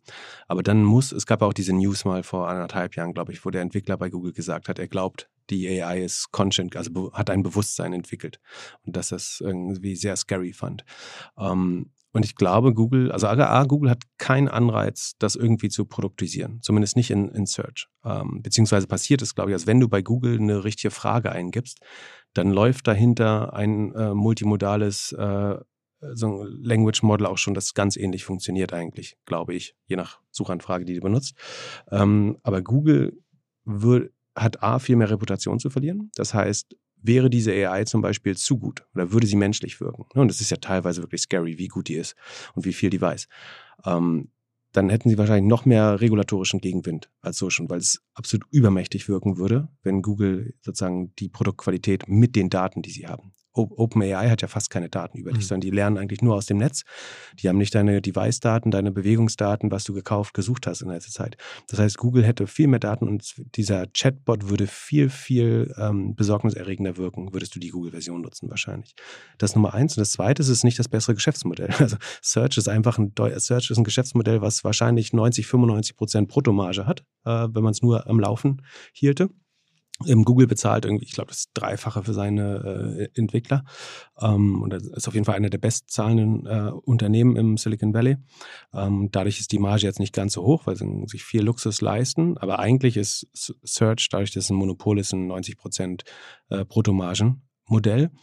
Und würdest du Antworten direkt liefern, statt diese acht blauen Links und vier Anzeigen, die den halben Bildschirm oder eigentlich den ganzen Bildschirm äh, einnehmen, würdest du weniger Geld verdienen. Das heißt, ich bin mir relativ sicher, dass bei Google irgendwann eine Entscheidung getroffen wurde, wir schelfen das, also wir packen es in eine Schublade, weil würden wir, wird das, wie Suche in Zukunft funktioniert, nämlich Antworten einfach, äh, würden wir wahrscheinlich 50 Prozent unseres Umsatzes verlieren. Dann würde unsere Suche vielleicht besser werden. Es gab Amit Singhal zum Beispiel, das war also der Vorgänger des letzten Head of Search bei Google. Ähm, der hat immer gesagt, Suche sollte so funktionieren wie dieser Transponder bei äh, Star Trek. Also dieses Ding, was du auf der Brust kleben hast, wo du einen Computer Fragen stellen kannst. Äh, das war dessen klare Vision. So, das ist ja eigentlich jetzt, was genau passieren würde mit Chat GPT. Ähm, aber ich glaube, bei Google hat irgendwann die Entscheidung getroffen, wenn wir nur noch Fragen beantworten, ist es unheimlich schwer, Werbung da einzubauen oder Werbung von Content zu trennen. Und deswegen haben sie das klassische Innovators Dilemma gehabt. Sie haben äh, lange Zeit hohe Margen aus einem innovativen Modell gehabt. Und dann dieses Modell zu disruptieren selber, hätte ihre Margensituation verschlechtert. Es gibt so dieses klassische Be Beispiel von den Bell Labs, also ATT, war mal Telefonmonopolist in den USA und die haben unheimlich viele Sachen. Ich, ich weiß nicht mehr, was das war. So, ich glaube, den äh, Laserdrucker, das äh, Telefax, Anrufbeantworter, ähm, die C-Programmiersprache, ganz, ganz viele Sachen äh, erfunden, die sie lange Zeit nicht auf den Markt gebracht haben, einfach weil es Konkurrenten zu ihrem Longline-Telefonie, also Ferngesprächsgeschäft und äh, Telegrafenamtgeschäft. Also keine Bereitschaft, sich selbst zu disruptieren. Genau. Und ich, also ich glaube, Google hat alle Fähigkeiten, die wir bei ChatGPT sehen und deutlich besser und haben die wahrscheinlich vor drei, vier Jahren errungen aber sie haben keinen Anreiz, A, ihre Nutzer noch mehr zu verschrecken oder die noch schlechteres Bild in der Öffentlichkeit zu bekommen äh, und B, ihr eigenes hochprofitables Geschäftsmodell äh, okay. zu disruptieren. Also ich bin gespannt. Ich glaube, es wird auf jeden Fall ein Thema werden, also wie beim Metaverse auch, es werden weiter viele Leute darüber reden, das sieht man ja schon, aber ich, die Real Cases, ähm, da... Das muss, muss, natürlich jetzt auf konkrete Use Cases genau. angewendet werden. Also muss es auf kleinere Datensets äh, programmieren, zum Beispiel Customer Support, zum Beispiel First Level Sales, also der Sales, der über LinkedIn oder E-Mail-Adressen Leute anschreibt. Also du könntest ja zum Beispiel automatisch aus dem LinkedIn-Profil und den äh, kontextuellen Daten äh, Leute sehr personalisiert anschreiben. Wahrscheinlich besser als Menschen im Moment das machen, äh, im Durchschnitt auf LinkedIn. Könntest du Menschen unheimlich skalierbar auf LinkedIn anschreiben oder an ihre Firmen, ihre E-Mail-Adressen. Du könntest, beim Alex Graf habe ich gesagt, ähm, Inneneinrichtung ist wahrscheinlich was, was eine Generative AI gut kann. Also sie lernt einmal einen kompletten Möbelkatalog und ganz viele Inneneinrichtungsbilder oder Filmszenen äh, und kann dann, dann kannst du halt sagen, gib mir 20 verschiedene Varianten, wie ich diesen Raum im Landhausstil einrichten kann. Und die könnte das innerhalb von 30 Sekunden, wofür ein Mensch 30 Tage brauchen würde wahrscheinlich. Also schlechte Zeiten für die Redakteure von Schöner Wohnen oder ähnlichem. Zum Beispiel. Ja. Übrigens da meine These, ich glaube, die Zeitung und Zeitschrift von Gunnar und Jahr, die ja gerade zum Verkauf stehen. Das ist ähm, übrigens eine andere spannende These, wenn ich das kurz noch darf, ja. weil das super spannend ist. Weil das Spannende ist, diese AI killt ja den Daten. Der Datenlieferant sind ja die Redakteure von Schöner Wohnen. Das ist, äh, und so wie, oder für den Chat-GPT-Bot gerade ist, alles, was bisher publiziert wurde auf der Welt, ist eigentlich das, woraus es gelernt hat. Und wenn Suche sich jetzt so verändern wird, dass diese AI unsere Anfragen alle beantwortet und niemand mehr Webseiten besuchen würde, logischerweise, dann ist die ähm, Lebensgrundlage für die Content-Produzenten, also die, die Menschen, die noch Content produzieren, denen ja vollkommen äh, entnommen worden. Und dann wird diese AI eigentlich irgendwann keine aktuellen Daten mehr haben, weil niemand mehr, weil es, es gibt ja kein Modell mehr, was, was dich bezahlt, um die Daten zu produzieren. ja, okay, okay. Das heißt, du müsstest menschliche Orakel bezahlen, die dafür, die dafür bezahlt werden, wahre Daten ins Internet zu aber tun, damit die so, AI lernen kann. Die, die, das ist natürlich eine Theorie, die in der perfekten Welt so funktioniert, aber ich, ein anderes Beispiel, wo ich das auch so immer wieder denke, da sagen jetzt Leute was, was stimmig wäre oder stimmig ist in der Theorie, aber was in der echten Welt dann doch nicht so kommt, weil es tausend andere Einflussfaktoren gibt. Zum Beispiel, dass jetzt alle sagen, das ganze Silicon Valley habe jetzt bestimmt beobachtet oder, oder Tech-Firmen weltweit haben jetzt beobachtet, was Elon Musk bei Twitter macht, nämlich ähm, die Hälfte der Leute ähm, rausschmeißen und trotzdem läuft es da ja technisch noch einigermaßen reibungslos weiter und das könnte man ja jetzt auch machen. Ähm, scheint ja gar keine so großen Probleme zu machen, wenn man da die Hälfte der Belegschaft entlässt. Abgesehen davon, dass es in Deutschland so einfach gar nicht geht, so viele Leute zu entlassen. Ähm, in den Ländern, wo es geht, glaube ich, wird es trotzdem, auch wenn das in der Theorie so logisch aussieht, machen wir jetzt auch genauso, wird es nicht gemacht. Aber das auch wieder Kollege Galloway und andere sagen, das käme jetzt und das würde jetzt in den USA diskutiert und ich glaube hier der, äh, im All-In-Podcast sagen ja auch irgendwie die Leute jetzt, alle Tech-Firmen diskutieren das. Ich erwarte das nicht.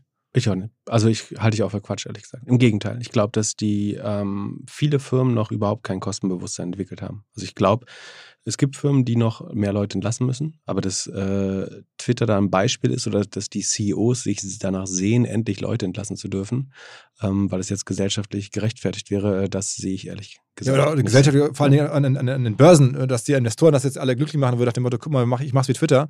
Ähm, zumal es ja bei Twitter bislang auch noch kein Erfolgsbeispiel ist. Also es ist, ja, das Produkt läuft weiter irgendwie, ist erreichbar und funktioniert, aber ähm, auch aus anderen Gründen ist der Umsatz jetzt zum Beispiel total im Arsch. Ne? Also das ist, liegt jetzt nicht an den Leuten nur, aber, sicherlich auch. Ähm, auch viele andere Gründe dort. Aber ich finde, es ist bislang kein Modell, wo ich sagen würde, das erwarte ich jetzt woanders, auch wenn das in der Theorie, könnte man ja meinen, das machen jetzt alle. Naja, also so kann man drauf. Ansonsten wollte ich noch fragen, weil ich hatte auf meiner Liste von, von Firmen, die ich spannend finde anzugucken, auch zwei Modefirmen, nämlich Hugo Boss und Adidas. Also ich habe aber bemüht, deutsche Firmen zu finden, Mhm. äh, so als deutscher Podcast. Ähm, und dachte mir gerade jetzt, wo sich China wieder öffnet, könnte es da wieder losgehen. Plus jetzt irgendwie, Hugo Boss hat schon seit längerem, finde ich, einen sehr coolen äh, neuen CEO, der da die richtigen Weichen stellt, auch viel Influencer-Themen macht, TikTok-Themen macht. Ähm, Adidas hat jetzt den, den äh, ehemaligen Puma-CEO, der jetzt ja wechselt zu Adidas. Ähm, aber dem steht natürlich jetzt gegenüber, wo du es gerade sagst, äh, dieses Inventar- und äh, Lagerproblem, was die wahrscheinlich auch haben werden. Ne? Genau. Also na, bei Adidas kenne ich die, die Inventarstände nicht, aber bei Nike ist es zum Beispiel so, dass sie, ähm, ich glaube, 60, 70 Prozent über dem Vorjahr prozentual, äh, prozentual liegen, äh, was Inventar angeht. Also ähm, müssen auch äh, sehr stark rabattieren wahrscheinlich, um das überhaupt loszuwerden. Also es wird, glaube ich, äh, für beide Unternehmen sehr schwer. Ja. Und abgesehen von, ich glaube, Fußball-WM der Frauen ist, ist jetzt in diesem Jahr ansonsten keine richtig großen Sportevents. Ne? Und Hugo Boss arbeitet ja auch eher in einer Kollektionslogik noch äh, als ein Sportartikelhersteller. Also die Schuhe vom letzten Jahr kriegst du wahrscheinlich nochmal günstiger verkauft. Ähm, bei Mode ist es dann, das musst du halt alles direkt ins Outlet schicken oder wirklich stark rabattieren, äh, um es loszuwerden. Also du kannst jetzt Wintermode ja nicht deutlich günstiger verkaufen. Das wird sehr schwer. Das heißt, da werden die Margen schon stark leiden, denke ich. Trotzdem ist äh, Hugo Boss, glaube ich, eine gut geführte Marke. Also ich bin beeindruckt, wie lange die sich hält und dass die, obwohl die ja sehr alt sagen, und auch mit einem sehr schweren Heritage eigentlich äh, daherkommt, dass man dies schafft, die immer wieder zu verjüngen. Also, ich hatte den Kollegen im Podcast und das war übrigens keiner derjenigen, die, wo dann die äh, Aktie gefallen ist danach. Die ist zu groß.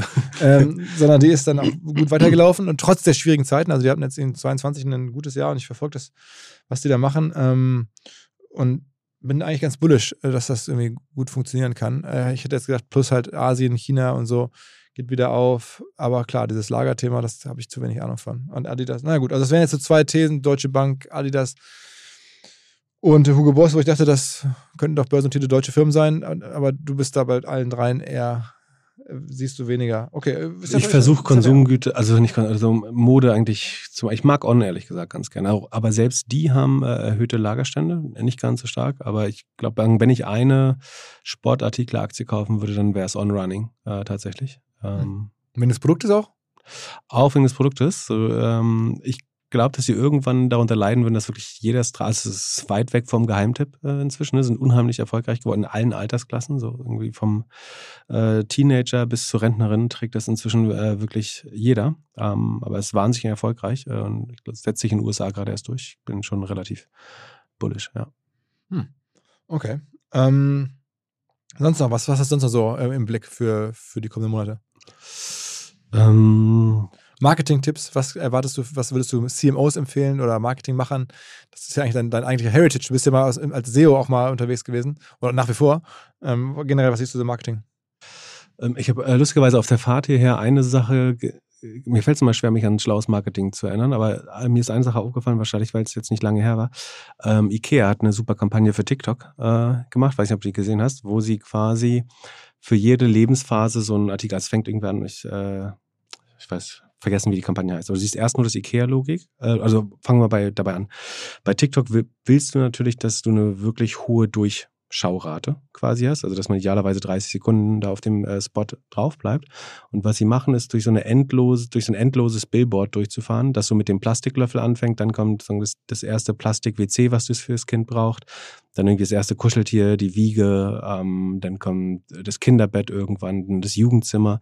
Und es kommen, werden so ganz langsam immer das passende IKEA-Bett zu jeder Lebensphase gezeigt, mit so einer, mit so einem kleinen, teilweise ein bisschen lustigen Statement äh, dazu. Und das ist unheimlich schwer abzuschalten. Also es passt 100% in die TikTok-Logik. Also du willst denkst mal so, eins schaue ich mir noch ein, eins schaue ich mir noch an. Das heißt, du bleibst dabei und guckst am Ende die vollen 30 Sekunden letztlich durch, weil es in sich einfach ein total geschlossenes Werk und eine gute Story ist. Das ist mir aufgefallen. Ich glaube, so musst du TikTok spielen. Also, dass du 100% das Medium spielst. Und wenn du glaubst, deine Marke kann das nicht, weil dir deine Marke zu wertvoll ist dafür, dann brauchst du, glaube ich, TikTok auch gar nicht anfangen. Sondern wenn, dann musst du dich quasi komplett diesem Medium auch unterwerfen. Und ich glaube, die haben gezeigt, dass sie TikTok unheimlich gut äh, verstanden haben das ist übrigens eine Sache, wo ich generell ähm, auch, sagen wir mal, der Erwartung bin, dass wir dann noch eine deutliche Entwicklung sehen im Vergleich zu dem, was heute ist, bei ähm, Creator Brands insgesamt. Also, ich habe vor kurzem eine Statistik gesehen, dass von dem Mr. Beast, also dem super YouTuber mhm. aus USA, ähm, dass dessen Content von 1% der Weltbevölkerung geguckt wird ein Prozent der Weltbevölkerung guckt das in YouTube-Videos. So. Also das zeigt, zeigt ja, was für Dimensionen möglich sind. Was der mittlerweile auch macht, ähm, ist ja, dass ganz viele ähm, auch externe Geldgeber dessen Projekte finanzieren. Also dass der jetzt nicht mehr hinstellt und sagt, ich muss jetzt das Geld selber verdienen, äh, wie ein klassischer Influencer und dann kann ich damit irgendwie vielleicht neue Projekte machen oder ich mache halt irgendwie eine, eine Marke mit jemand anderem, sondern er macht die Dinge selber ähm, und lässt sich von irgendwelchen Investoren finanzieren und die sehen halt, was da für Möglichkeiten hinter sind. Und ich glaube, dass das ähm, sicherlich auch über TikTok getrieben oder über YouTube oder wer weiß was sonst noch so, ähm, in Deutschland auch immer mehr kommt. Also ich habe mich überlegt jetzt vor dem Podcast, ob ich voraussagen soll, dass es ein Creator Unicorn geben wird in Deutschland, um mal eine These rauszuhauen. Wahrscheinlich, glaube ich, wird es sogar so sein, wenn man mal guckt, was jetzt die, äh, die Quality Group, da war ja der Chris Wolf hier kürzlich im Podcast mhm. von, mhm. von ähm, Moore und, und ESN. Das ist ja de facto schon eigentlich ein Unicorn. Ähm, und es ist ja sehr stark getrieben von ihm auch selber und seiner Frau als, als Creator von diesen Nahrungsergänzungsmitteln und von diesen Abnehmmitteln, äh, die es da gibt. Ähm, das ist eigentlich so das erste deutsche Creator Unicorn. Und ich glaube, dass das noch häufiger kommt und vor allen Dingen auch gepusht wird ähm, von, von Investoren. Also du siehst jetzt ja bei Quality Group ist CVC eingestiegen, also ein richtig etablierter ähm, äh, Private Equity Investor.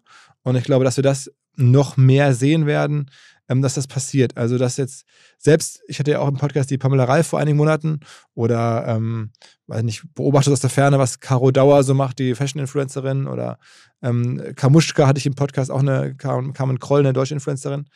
Und die machen das alle sicherlich extrem gut und sind damit alle sehr wohlhabend geworden. Aber dann sieht man so, ich glaube, bei Pamela Reif macht die Familie, der Vater noch recht viel. Bei Carmen Kroll macht der Ehemann recht viel. Bei, ähm, weiß nicht, äh, Caro Dauer macht, glaube ich, die, die, Schwester auch irgendwas oder hat das machen viele Leute aus dem Umfeld da was. Das ist natürlich noch weit weg von dieser Professionalisierung, die so ein Finanzinvestor vielleicht reinbringt. Ähm, ob die es jetzt im Einzelfall wollen, weiß ich gar nicht. Aber es wird Leute geben, da gibt es ja mittlerweile echt viele große Influencer, ähm, die sagen, okay, jetzt wir machen jetzt hier nicht mit Vater und Bruder und Schwester, sondern wir gehen jetzt hier richtig mit so Profi-Strukturen drauf und begreifen so diese Influencer-Accounts halt auch wie bei einem Mr. Beast eher wie, wie eine Marke und nicht wie eine Person, wie eine, wie eine, wie früher die Modemarken. Das war ja auch so dann äh, Jill Sander, Job, äh, Deutsche Gabbana, das waren halt Personenmarken. Dahinter kam aber dann Mode raus. Ne? Ähm, und ich glaube, dass das bei den Accounts auch so sein wird, dass da jetzt einfach, das sind einfach Accounts und da kommen dann verschiedenste Produkte raus, also verschiedenste Extensions, natürlich auch Content, aber es wird von Teams gemacht und da werden sich Investoren hinterstellen und das finanzieren und zum Teil vorfinanzieren, ähm, auf Basis dessen, was man jetzt schon sehen kann, auf Größe der Accounts. Und dann glaube ich, dass es da in, neben der Quality Group in diesem Jahr noch ein, zwei weitere deutsche Creator Unicorns geben wird. Was das ist meine These jetzt. Ja, für, für, für, also in Deutschland finde ich es tatsächlich äh, schwer, aber ich, ich glaube an die Hypothese.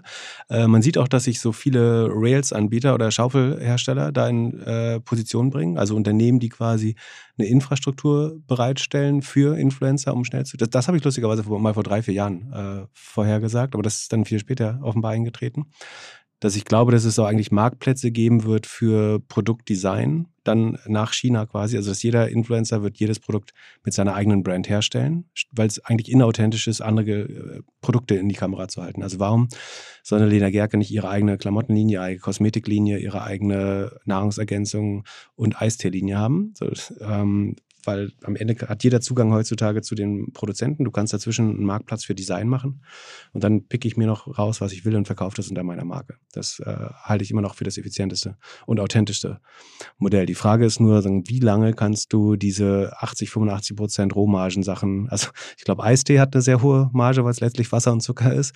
Ähm, ich glaube, Nahrungsergänzungsmittel ist auch nicht ohne Grund äh, so attraktiv. Ähm, das ist das Problem, dass der, der adressierbare Markt natürlich begrenzt ist, glaube ich. Also es sind halt hauptsächlich irgendwie sportlich aktive Menschen, die sich damit beschäftigen, die ähm, rutschen irgendwann, mein, mein Gefühl ist, vielleicht habe ich mir das Business sogar mal angeschaut, ne? aber mein Gefühl ist, dass sie irgendwann in das nächste Produkt sozusagen upgraden. Also ich glaube nicht, dass irgendjemand sich zehn Jahre nur von Y-Food oder nur von AJ Greens oder nur von ähm, äh, Athletic Greens oder eben von ESN äh, oder wie heißen die? Äh, ja. äh, genau, von, von deren Produkten äh, ernährst und dass du so eine, so eine Art Evolution hast und du benutzt jedes Produkt vielleicht anderthalb Jahre. So. Das Gute ist, du hast unheimlich viel Viralität, günstiges Media durch die Influencer. Du hast Viralität, weil ich glaube, der Hauptverkaufsplatz ist eigentlich in der Kabine und auf dem Trainingsfloor. Also wo Leute quatschen, was nimmst du denn, bla bla bla. Und dann sagen sie, das ist super, ähm, zeigen irgendwie Videos. Das heißt, du hast viel natürliches Wachstum. Aber ich glaube schon, dass der Markt auch irgendwo äh, begrenzt ist. Ähm, und man muss sich am Ende auch fragen, was ist da wieder der Mode, also der Burggraben? Du hast ein hochmargiges Produkt, was sich gut verkaufen lässt, wenn du sagen, wenn du Free Media hast, also die Werbung nicht bezahlen musst, oder selbst mit Werbung wäre es noch sehr profitabel wahrscheinlich. Ähm, aber wie, wie groß kann das dann werden und wie viele können davon, also wie viel wie viel ähm, Performance Groups äh, kann es Performance Group? Quality Groups. Quality Groups, ja. sorry. Quality Groups äh, kann es am Ende ähm, geben tatsächlich. Ich glaube, halt nicht, nicht nur um, um, um Nahrungsergänzungsmittel herum, da gebe ich dir schon recht, das ist irgendwie jetzt natürlich das lukrativste und so. Aber ich glaube, es gibt auch so viele andere Produktkategorien, ähm, wo man was machen kann. Also auch Reisen oder mein Lieblingsbeispiel sind immer Fertighäuser. ähm, und auch da, es, es gab ja den, äh, den Podcast schon vor Jahren mit Till Schweiger, wo mich nachher dann ja. zwei Fertighaushersteller angerufen haben und gefragt haben, ob ich ein Intro machen kann zu Till Schweiger, weil wir darüber sprachen, dass er mal Lust hätte, ein Haus zu designen. Ähm, dasselbe Spiel äh, mit Pamela Reif hatte ich den dann aktiv nachgefragt und dann sagte sie, ja. Ähm, und auch da gab es sofort wieder nach, also ich käme da nicht drauf, wenn es nicht zufällig so passiert wäre, dass Fertighäuser auch so eine Kategorie sein können und viele andere Dinge, die man halt, die auch gute Margen haben, die irgendwie sich über eine Marke viel besser verkaufen lassen als ohne. Und wenn man dann über einen Influencer oder einen Creator ähm, eine Marke bekommt, äh, kann man vieles machen. Also ich meine, es gibt ja auch in den USA jetzt eine, eine Reihe von Beispielen. Also es gibt ja, den Mr. Beast, dann gibt es, glaube ich, einen, der heißt Air Rag, dann gibt es irgendwie, am Ende gibt es Gwyneth Paltrow, die früher mal Schauspielerin war, ähm, die jetzt de facto keine Filme mehr macht, sondern die jetzt dieses Goop macht. Und was da alles drin ist, das ist ja auch jetzt, weiß nicht, ob es eine, eine Milliarde wert ist, aber irgendwas in der Dimension wird es ungefähr sein, ähm, mit irgendwelchen Tantra oder äh, Stimulus-Geschichten und ich, I don't know the details, aber auf jeden Fall eine wertvolle Firma. Ähm, und also, die These, also ich würde die These unbedingt unterschreiben, ne? weil ich glaube schon, dass Influencer-Brands authentischer sind und relativ gesehen gewinnen werden gegenüber klassischen Brands. Weil ich meine, was macht eine klassische Brand? Die kaufen sich Testimonials, also die kaufen sich Gesichter, um ihre Brand aufzuladen, damit also der Schritt, das direkt zu machen, ist doch ganz logisch. Ne? Also warum solltest du nicht äh, zu einem Schweizer äh, Auftragsuhrenhersteller gehen und sagen, ich gebe dir 2000 Euro und auf der Uhr muss doch nicht IWC, da kann auch OMR draufstehen.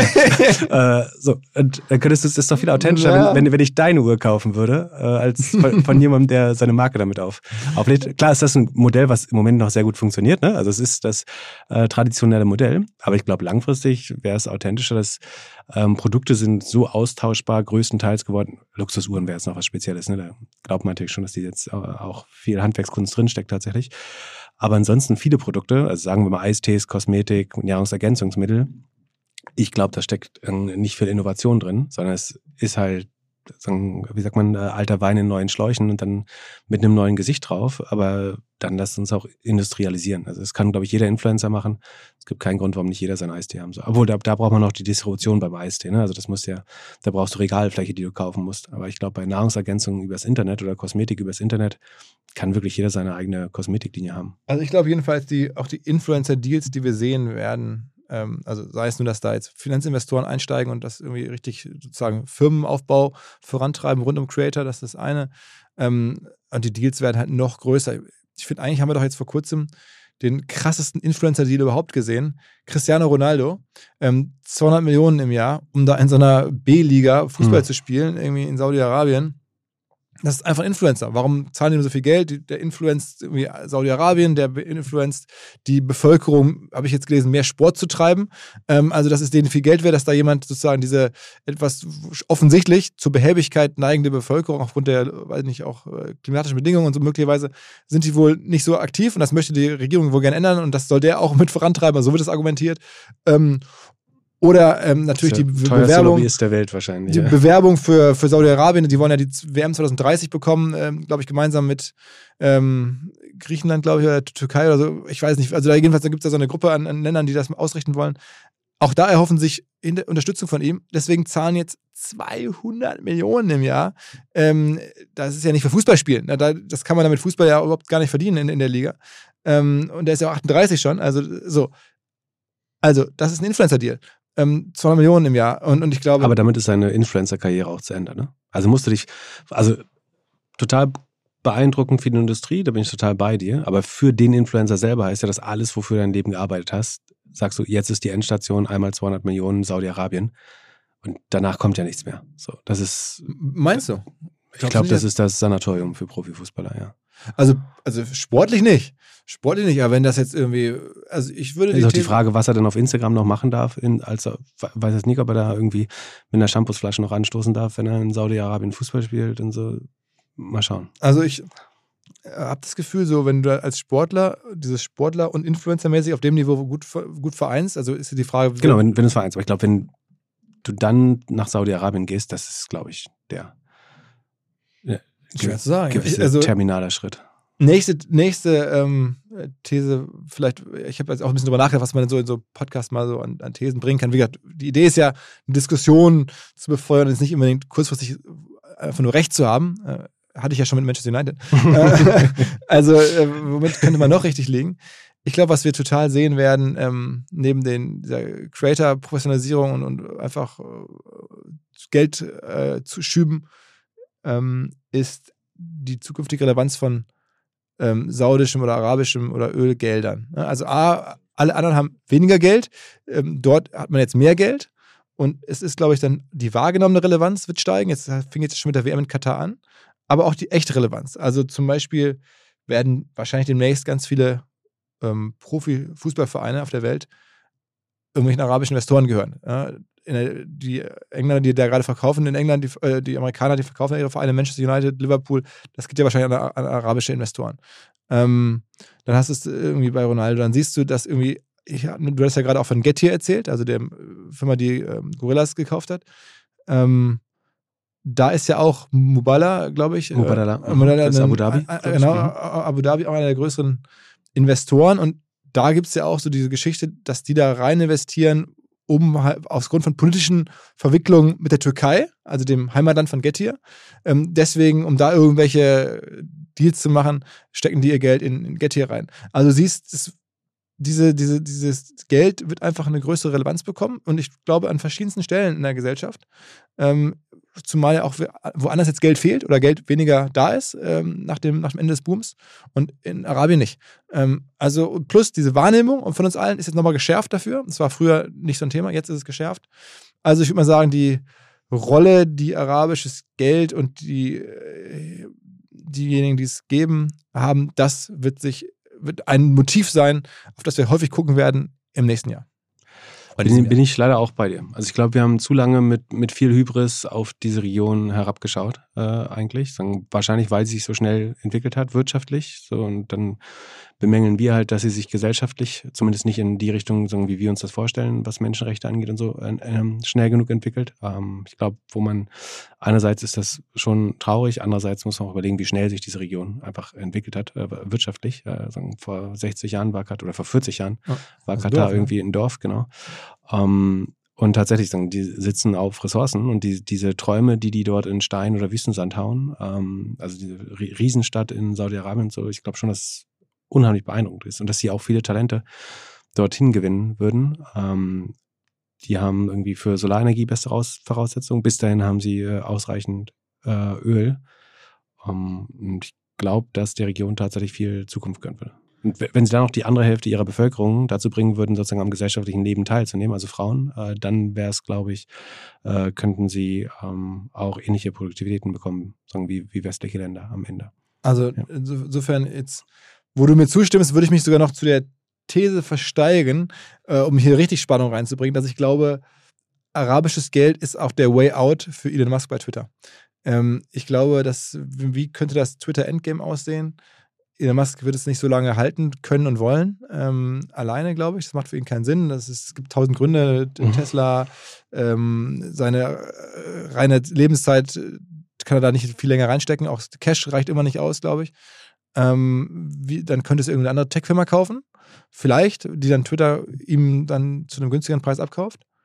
Oder es kaufen arabische Investoren. Und er hat ja ohnehin eine große Nähe zu denen.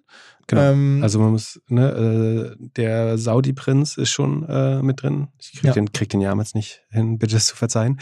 Ähm, und auch die Qatar Investment Authority äh, ist auch, also der, einer der Gründe wahrscheinlich, warum er in Katar da am Fußballstein war, ist, dass die auch mit Investoren in diesem Deal sind und vielleicht auch in Tesla. Also These, ähm, wir werden sehen, dass äh, arabische Konsortien wirklich, äh, ohne jetzt genau einen nennen zu Den reichsten Mann der Welt retten. Den reichsten Mann der Welt retten und bei Twitter irgendwie groß nachschießen, groß investieren, vielleicht auch dann Mehrheitsaktionär werden und dann, äh, was ja für die, was ist geiler als Sportswashing, irgendwie äh, die größte Medienplattform der Welt zu besitzen. Ähm, ich glaube, dass das der Way Out sein wird für und die Zukunft von Twitter sein könnte. Ähm, Wäre jetzt auch eine Würde These ich nicht unterschreiben, aber finde ich eine spannende These. Ich, ich würde es nicht ausschließen. Ähm, du merkst, ich habe ein paar Gedanken habe ich mir auch gemacht. Ja, ja, sehr gut. Sehr gut. Mehr als ich vielleicht sogar. Ähm, ich glaube, was oft halt auch vergessen wird, ist, dass das, das größte Unternehmen der Welt ist nicht Amazon, ist ja. nicht Apple, sondern Saudi Aramco. Ja. Also es gibt kein besseres Geschäftsmodell, als so Öl einfach aus, dem, aus der Erde laufen zu lassen und zu verkaufen.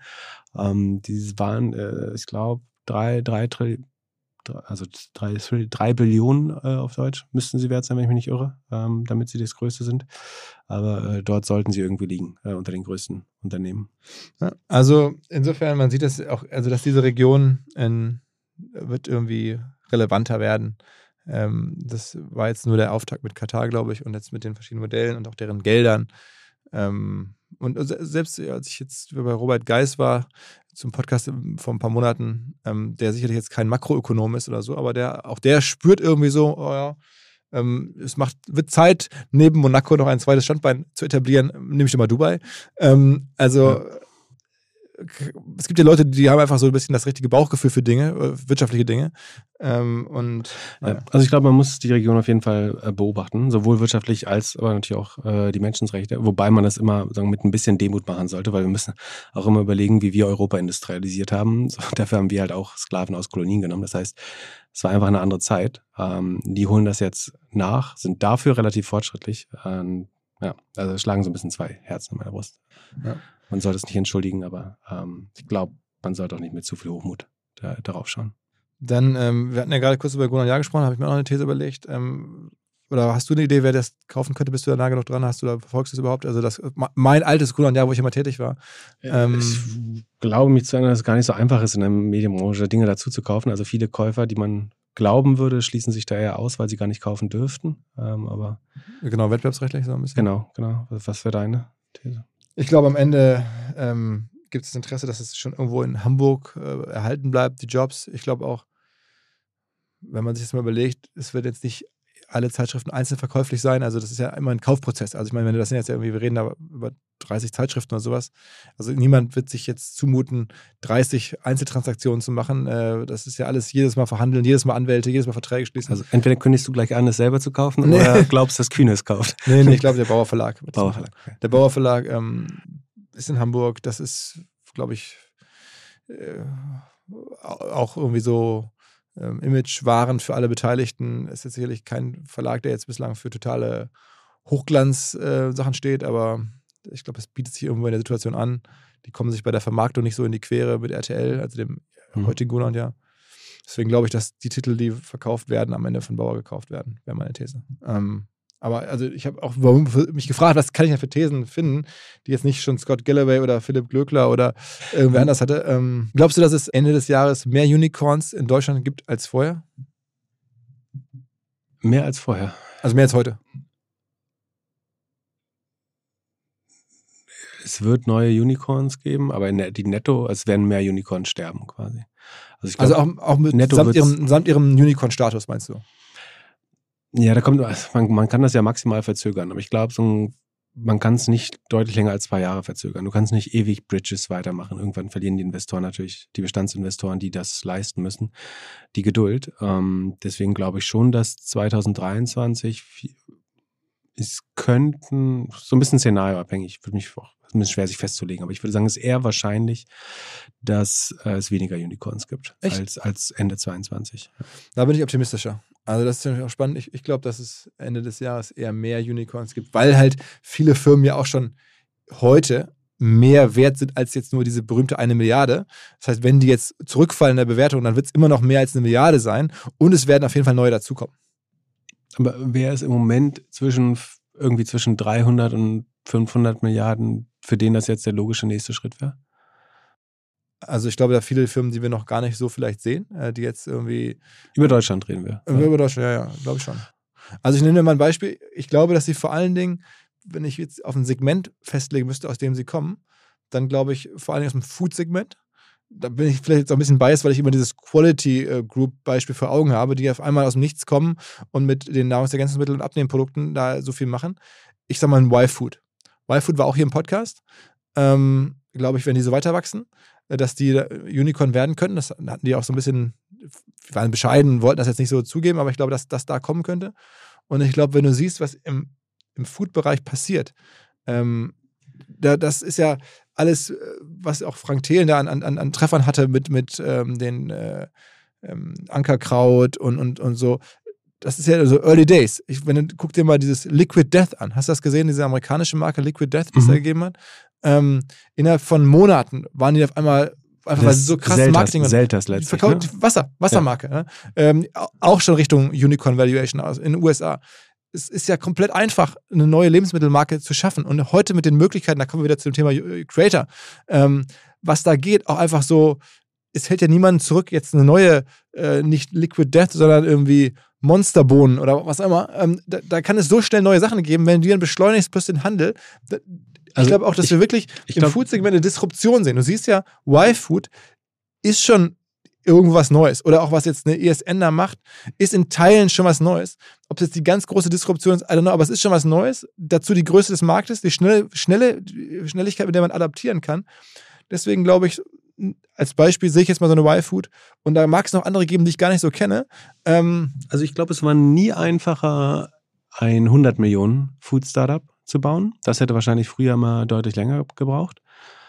Ähm, aber eine Milliarde halte ich schon für relativ schwer, ehrlich gesagt. Ähm, einfach weil ich halt glaube, dass du, also welches Produkt gibt es, was dauerhaft eine, eine Rohmarge über 80 Prozent hat. Du hast halt irgendwann. Aber brauchst du nicht unbedingt Competition. Um Unicorn zu haben. Du kannst ja auch einen Unicorn bauen mit einer Aber dann musst du halt schon sehr groß werden. Und mit Nahrungsergänzungsmitteln schon schwer. Dann brauchst du letztlich irgendwie drei Prozent der Bevölkerung, die das die irgendwie die gleiche Nahrungsergänzung nehmen wollen.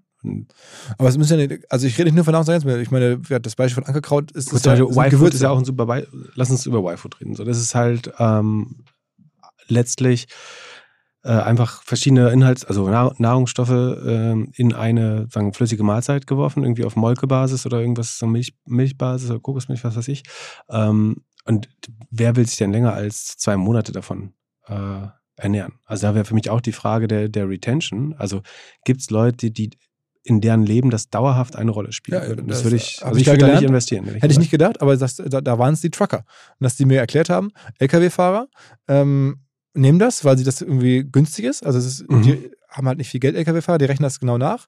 Und die haben ja auch dann den größten Erfolg gehabt, dass über YouTuber irgendwie Lkw so und so, Sascha, mhm. Sascha Lkw heißt das, glaube ich, mhm. YouTube-Kanal, haben sie mir erzählt. Ähm, so, und da gibt es ganz viele davon, habe ich mir das mal angeguckt. Ähm, so, und dann glaube ich, ähm, hast du da schon eine Disruption. Es ist günstig, es ist einfach zu essen, weil, weil wenn, du das, wenn du da fährst, du isst dann sicherlich nicht zum Feierabend oder wenn du am Wochenende mal nicht fährst, aber das passt dann in das Leben vielleicht schon dauerhaft rein. Aber dann kannst du dir auch über eine Magensonde irgendwie Krankenhausnahrung, ich meine, die ist teurer, aber äh, in den Bauch jagen. Das, Wenn das, das ist ja schon sehr dystopisch, dass du sagst, ich ernähre mich aus so einer Kanne, weil es billiger, schneller ist und ich nebenbei Truck fahren kann. Also ich sage nicht, dass ich das jetzt alles toll ja. finde. Ne, das ist eine ganz andere Diskussion. Ja. Ich glaube nur, dass okay, aber die Mischung aus Preis... Die Frage ist, warum, warum sollte Lidl es nicht einfach nochmal halb so teuer machen? Also warum soll Y-Food, das kostet 3,99 ein Fleisch oder so, ist Ja, richtig? so, ja. Glaube ich, das kann Lidl mit Sicherheit für Also 1 unterhalb 1 des Dönerpreises. Ne? Genau, und das kann Lidl mit für 1,79 herstellen, äh, hat immer noch eine 50% Marge drauf ähm, oder mehr. Ähm, und der Trucker wird sicher sich das vom Lidl holen dann. Ähm, Also ich sag dir ein anderes Beispiel, was mir also auch wir reden ja über sehr kurze Zeiträume und das funktionierte alles genau einmal sehr gut auf dem äh, sozusagen Weg nach oben, auf dem Aufschwung. Aber sagen, wo das langfristig als Modell funktioniert, ist meiner auch noch nicht gezeigt. Cliff Bars. Hast du wahrscheinlich noch nie von gehört, ne? Nee. Das ist irgendwie so eine amerikanische Firma, die stellen halt irgendwie so Bars, also so Candy Bars, so äh, Okay. Riegel her. Vor kurzem für drei Milliarden an Mondelez verkauft. Hatte ich noch nie von gehört. Ähm, wo ich dachte, okay, klar, nochmal eine andere Marktgröße in den USA, aber will nur sagen, so sehr ich mir persönlich wünschen würde, dass diese großen Deals, dass die große Bewegung im Bereich nachhaltigen Energien ähm, und so jetzt reinkäme, ich befürchte fast, wir werden im nächsten Jahr, darüber reden wir jetzt mit 23, eher ein Jahr sehen, wo Startups entstehen, wo Dynamik ist im Food-Segment, äh, auf all places. Ähm, hätte man nicht erwartet vielleicht, aber ich glaube, so von Liquid Death bis äh, Cliff Bars bis zu Y-Food bis zu von mir aus auch noch Ankerkraut. Ich glaube, dass die neuen Besitzer von Ankerkraut damit sehr viel Spaß haben werden. Das hat, haben halt die Gründer und Frank Thelen vielleicht sogar sehr früh verkauft. Ähm, super Deal, aber vielleicht gar nicht äh, das Optimale, was da noch drin gewesen Aber wäre. für einen, wer das gekauft? Nest- Nestlé oder? Äh, Ich glaube, Nestle, ja, da gab es ja. Ärger, weil das Also auch die- irgendwie so ein bisschen die- nicht gewünscht war. Ne? Die müssen jetzt zwei Positionen im Supermarkt bezahlen, also zwei Regale, ähm, und verkaufen dadurch nicht zwangsläufig mehr Kräuter, würde ich sagen. Für Nestlé wäre es wahrscheinlich das spannendste Ankerkraut, das Ankerkrautregal entweder auf ein Viertel der Größe obendrauf auf ihr Regal zu machen als Premium-Marke oder es wegzunehmen und wieder, ähm, obwohl nee, die steigen neu ein. Vorher war das, das alte Gewürzregal ist ja ja. Ostmann und Ja, Fuchs ja, und ja, also ja. dieses Ja, Mono genau. Monopol eigentlich. Ja. Von daher gut, kannst du sagen, ist es ihr Einstieg in den Markt. Das ist dann doch äh, spannend. Ansonsten würde ich sagen, dass sie nicht so. Ja, gut, weil sie vorher kein Gewürzgame hatten. Also ich Macht's würd mal sagen, die- Sinn. Ich hätte jetzt erwartet, wenn ich die These bringe mit dem Food, dass du mir sofort sagst, aber guck dir doch mal bitte Oatly an, guck dir doch mal bitte. ähm, ja, voll, ja, vollkommen richtig. Ja. äh, Warum bin ich da nicht drauf gekommen? äh, Ja, aber die, die haben nur ein ganz anderes Problem. Die haben nicht 80% Rohmarge, sondern negative Rohmarge. Äh. Also die, die zahlen auf jede Verpackung quasi drauf. Beyond Meat, so, also da würde man ja sagen, da sind ja die Unicorns im Food Segment, die es schon gibt, die auch börsennotiert sind. Die laufen richtig scheiße. Aber das wäre meine These von, also das sage ich ja seit zwei Jahren. So, also das würde Genau, ich jetzt nicht nochmal genau. als These aufstellen. Genau. Aber ich hatte Sorge, dass du Ja. deswegen wollte ich damit vor, dir vorgreifen. Nee, nee, nee, ich, also vom Geschäftsmodell her sind das alles total spannende Sachen, die du erwähnst. Ne? Eben wegen der hohen Margen, weil die, der Mitteleinsatz, der sagen, Wareneinsatz einfach so niedrig ist. Ähm, ich finde es eben nur schwer, und das, das zeigt sich eben auch bei Oatly und bei, ähm, bei Beyond Meat, dass es trotz, die haben ja exzelle- exzellente Marken aufgebaut. Ne? Ich glaube, es gibt kaum eine so positiv besetzte und verbreitete Marke wie äh, Beyond Meat äh, oder, oder Oatly. Die, sagen, Oatly ist ja fast so ein Tempotaschentuch, ne? dass man das mit Hafermilch assoziiert und gar nicht weiß eventuell, dass es alternative Produkte gibt. Aber jetzt zeigt sich eben doch, dass jeder Discounter das nochmal günstiger anbieten kann, dass es komplett austauschbar ist, dass die Rezeptur nicht so genial geheim ist. Äh, bei Beyond Meat sagen Leute, das schmeckt besonders gut, aber trotzdem äh, kriegen sie es nicht kostendeckend auch nur hergestellt, geschweige denn Marketing noch oben drauf bezahlt. Ähm, von daher, ich dabei. brauchen Es war, es war noch nie so einfach, eine 100 Millionen Company zu bauen. Aber ich glaube, die beide, Oatly und Beyond Meat, sind wahrscheinlich unter einer Milliarde wert jetzt gerade wieder. Also es sind ein, das sind die beiden Unternehmen, die von der Unicorn-Klasse in die nicht mehr Unicorn-Klasse. Also auf, auf dem Weg zurück. Ähm, aber äh, ja, gleichzeitig ist es ja auch irgendwo so, dass es schon ein Segment ist, wo eine gewisse Disruption wichtig wäre. Ähm, denn äh, das ist jetzt nicht unbedingt Deutschland-Thema, aber äh, auf Dauer wird es ja so mit der Ernährungssituation auch nicht weitergehen. Man braucht irgendwie noch andere Produkte, man braucht ja mehr Leute die, oder noch mehr Produkte, die Menschen in, in, in nachhaltige Ernährung reinziehen und weg von Fleisch und so. Ähm, also Grund zur Disruption gäbe es auch. Aber na gut, also das ist so meine These. die haben einen großartigen Job gemacht, das zu disruptieren. Also so wie Tesla auch. Ne? Also die haben die, den, den Weg super geebnet, glaube ich. Äh, viele Leute nutzen dadurch Milchalternativen, die es sonst nie gemacht hätten. Äh, oder Sahne oder Frischkäse, was weiß ich. Ähm, von daher, sagen, die haben einen Riesenverdienst für die Disruption gehabt. Nur sind es überhaupt keine spannenden Geschäftsmodelle, hat sich dann herausgestellt. Außer für die, für die schnellen Kopierer. Naja, also die Idee, ich wiederhole es nochmal, ist ja auch Okay. irgendwie Dann- Food for Thought, irgendwie eine Diskussion. Kann gut sein, dass du richtig liegst nächstes Jahr. Ja. Auf Twitter gibt es ganz viele Umfragen, auch zum neuen Jahr, unter anderem dieser sehr präsente David Sachs, ähm, kennst du wahrscheinlich auch, diesen VC-Typen, der hat da so eine Umfrage gemacht, ähm, hat mein Kollege auch, da soll ich dir ein paar Fragen ausstellen. Ähm, wird äh, Sam Bankman-Fried äh, zur Gefängnisstrafe verurteilt werden, glaubst du? Ja, aber ich, na, erstaunlich niedrig. Also weniger als zehn Jahre, glaube ich. Also er wird weniger als zehn Jahre sitzen, auf jeden Fall. Weil er das auch so gut managt jetzt gerade und so. Ich glaube, weil er doch äh, besser connected ist, als man denkt. Äh, und weil es White-Collar-Crime ist. Und, äh, ja. Äh, gelingt es, die Inflation unter 3% oder weniger zu drücken? Ich bin mir nicht sicher, ob das äh, noch das Ziel ist überhaupt. Die, die reale Inflation äh, vielleicht, also im Vergleich zu den Zinsen. Aber ähm, also nicht in den nächsten drei Jahren, nee, äh, glaube ich nicht. Glaubst du an eine Rezession im nächsten Jahr? Ja, relativ. Äh, für die USA höchstwahrscheinlich, ja. Ähm, ist es eine Blase? Das ist jetzt wieder eine separate Frage. Wieder hier äh, Hm. mein Kollege, also äh, auch mein Kollege hier, er hat äh, alles an Fragen zusammengezogen, die er irgendwo spannend fand. Das war jetzt gerade von, von dem David Sachs. Ansonsten noch, glaubst du, dass wir in Deutschland eine Blase sehen bei den Climate Tech Startups?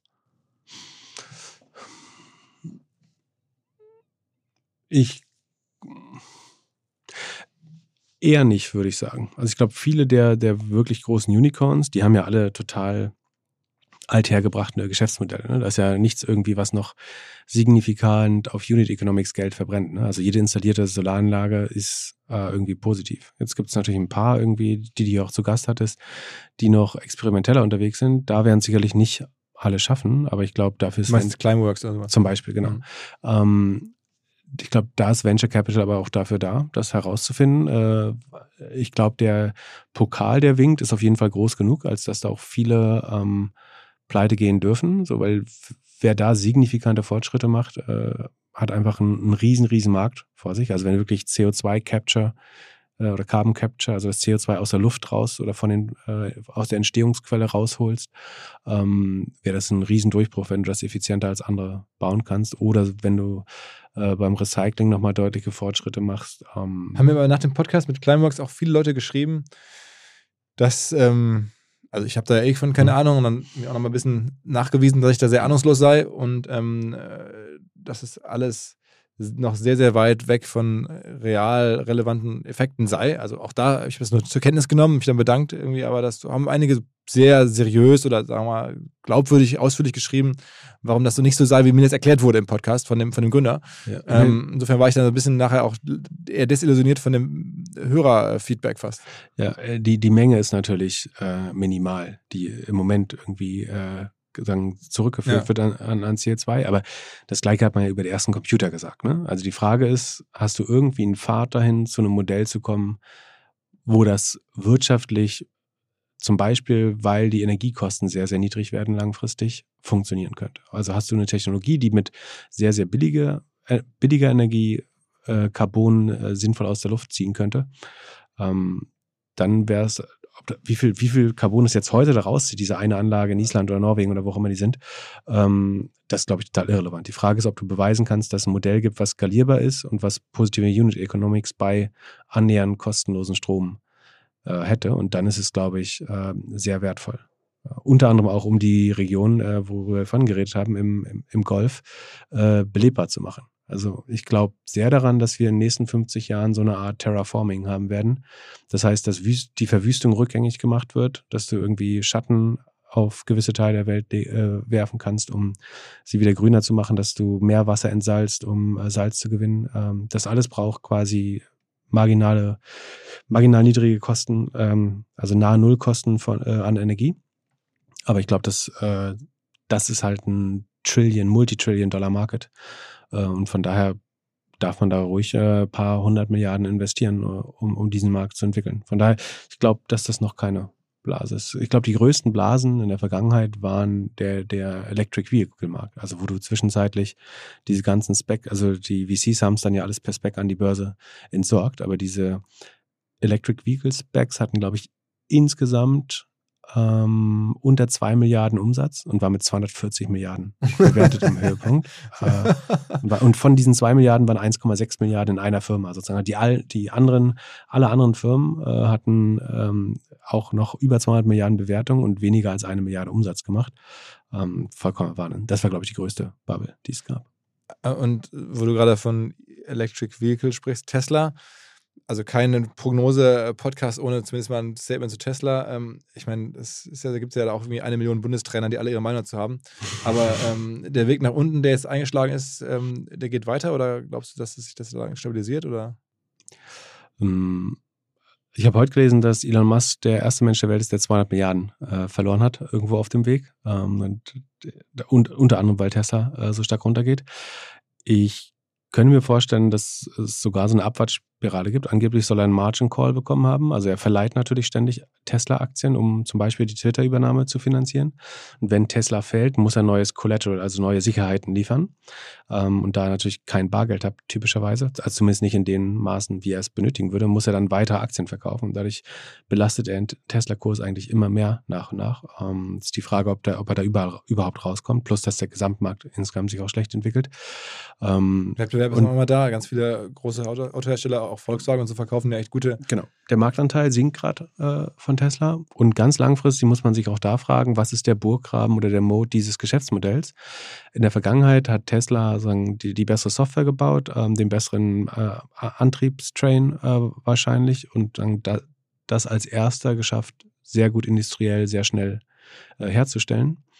Aber das ist halt kopierbar. Also es gibt nichts, was Tesla im Moment hat, was, was du nicht nachbauen könntest mit ausreichend Zeit ähm, und, und Ressourcen. Du kannst sagen, bei der Software werden sie immer ein bisschen besser sein, aber das interessiert 90 Prozent der Autofahrer eben doch auch nicht so. Oder ist sogar ein Blocker. Ne? Wenn du deine Eltern fragst, sagen die oft so, ich hätte gerne ein Handy mit weniger Tasten oder ein Auto mit weniger Tasten. So höre ich zumindest manchmal. Ähm, und von daher ich glaube, die Batterietechnologie ist einigermaßen ausgereizt, also die verdoppelt sich nicht mehr und äh, das kann Tesla auch nicht stark verändern. Äh, sie können nicht 10x bessere Batterien bauen, sie können vielleicht 1,1x bessere Batterien bauen. Die Software kann nicht 10x besser sein als andere Autos ähm, und deswegen glaube ich, verlieren sie zumindest relativ. Ich glaube schon noch, dass sie bei vielen Sachen vorne sind, nicht beim Selbstfahren, aber bei anderen Dingen. Aber sie verlieren relativ gesehen Vorsprung zum, zum Rest der Industrie. Ähm, und es wollen auch nicht alle Menschen auf der Welt einen Tesla fahren. Ähm, ich finde, sie haben einen Riesenverdienst äh, sich erarbeitet, sagen, wie schnell sie diese Industrie zur Weiterentwicklung gezwungen haben. So, das, da verdient so Elon Musk und Tesla viel Respekt für. Aber ich glaube, dieser kompar äh, komparative Vorteil, der wird immer kleiner. Das ist ja Zinsen ein Problem. Ich habe immer das Gefühl, Automobilindustrie ist doch wahnsinnig kapitalintensiv. Also ist ja anders als Tech. Also da muss ja richtig viel da auch finanzieren und jetzt in einem anderen Zinsumfeld müsste das doch auch, sagen wir mal, so ein Tesla auch noch treffen, oder nicht? Ähm, es werden so wie weniger Häuser finanziert werden. Also in den USA oder selbst hier werden ja viele Autos finanziert, so das macht es auf jeden Fall teurer. Ja, auch Tesla selber, dass die sich selber auch irgendwie sozusagen. Also ein die, die Vorteile des Modells, also das wirklich Spannende am Tesla-Modell war ja einerseits die Anzahlung, die geholfen hat, ja. dass die Autos tatsächlich vorfinanziert wurden äh, und dass sie eben ohne Händlernetz direkt abgesetzt werden und damit äh, eine höhere sagen, Rohmarge äh, vorhanden ist. Aber auch das scheint sich jetzt ähm, aufzulösen. Also angeblich werden die, die letzten Teslas mit 7.500 Euro oder so Rabatt verkauft. So, das ist die Hälfte der, der, der Rohmarge. Das heißt, es ist deutlich schwerer, die profitabel zu verkaufen äh, inzwischen. In China wurde ein Werk geschlossen, obwohl China gerade komplett aufmacht. Ich sage jetzt nur die letzten, letzten News, die ich gelesen habe.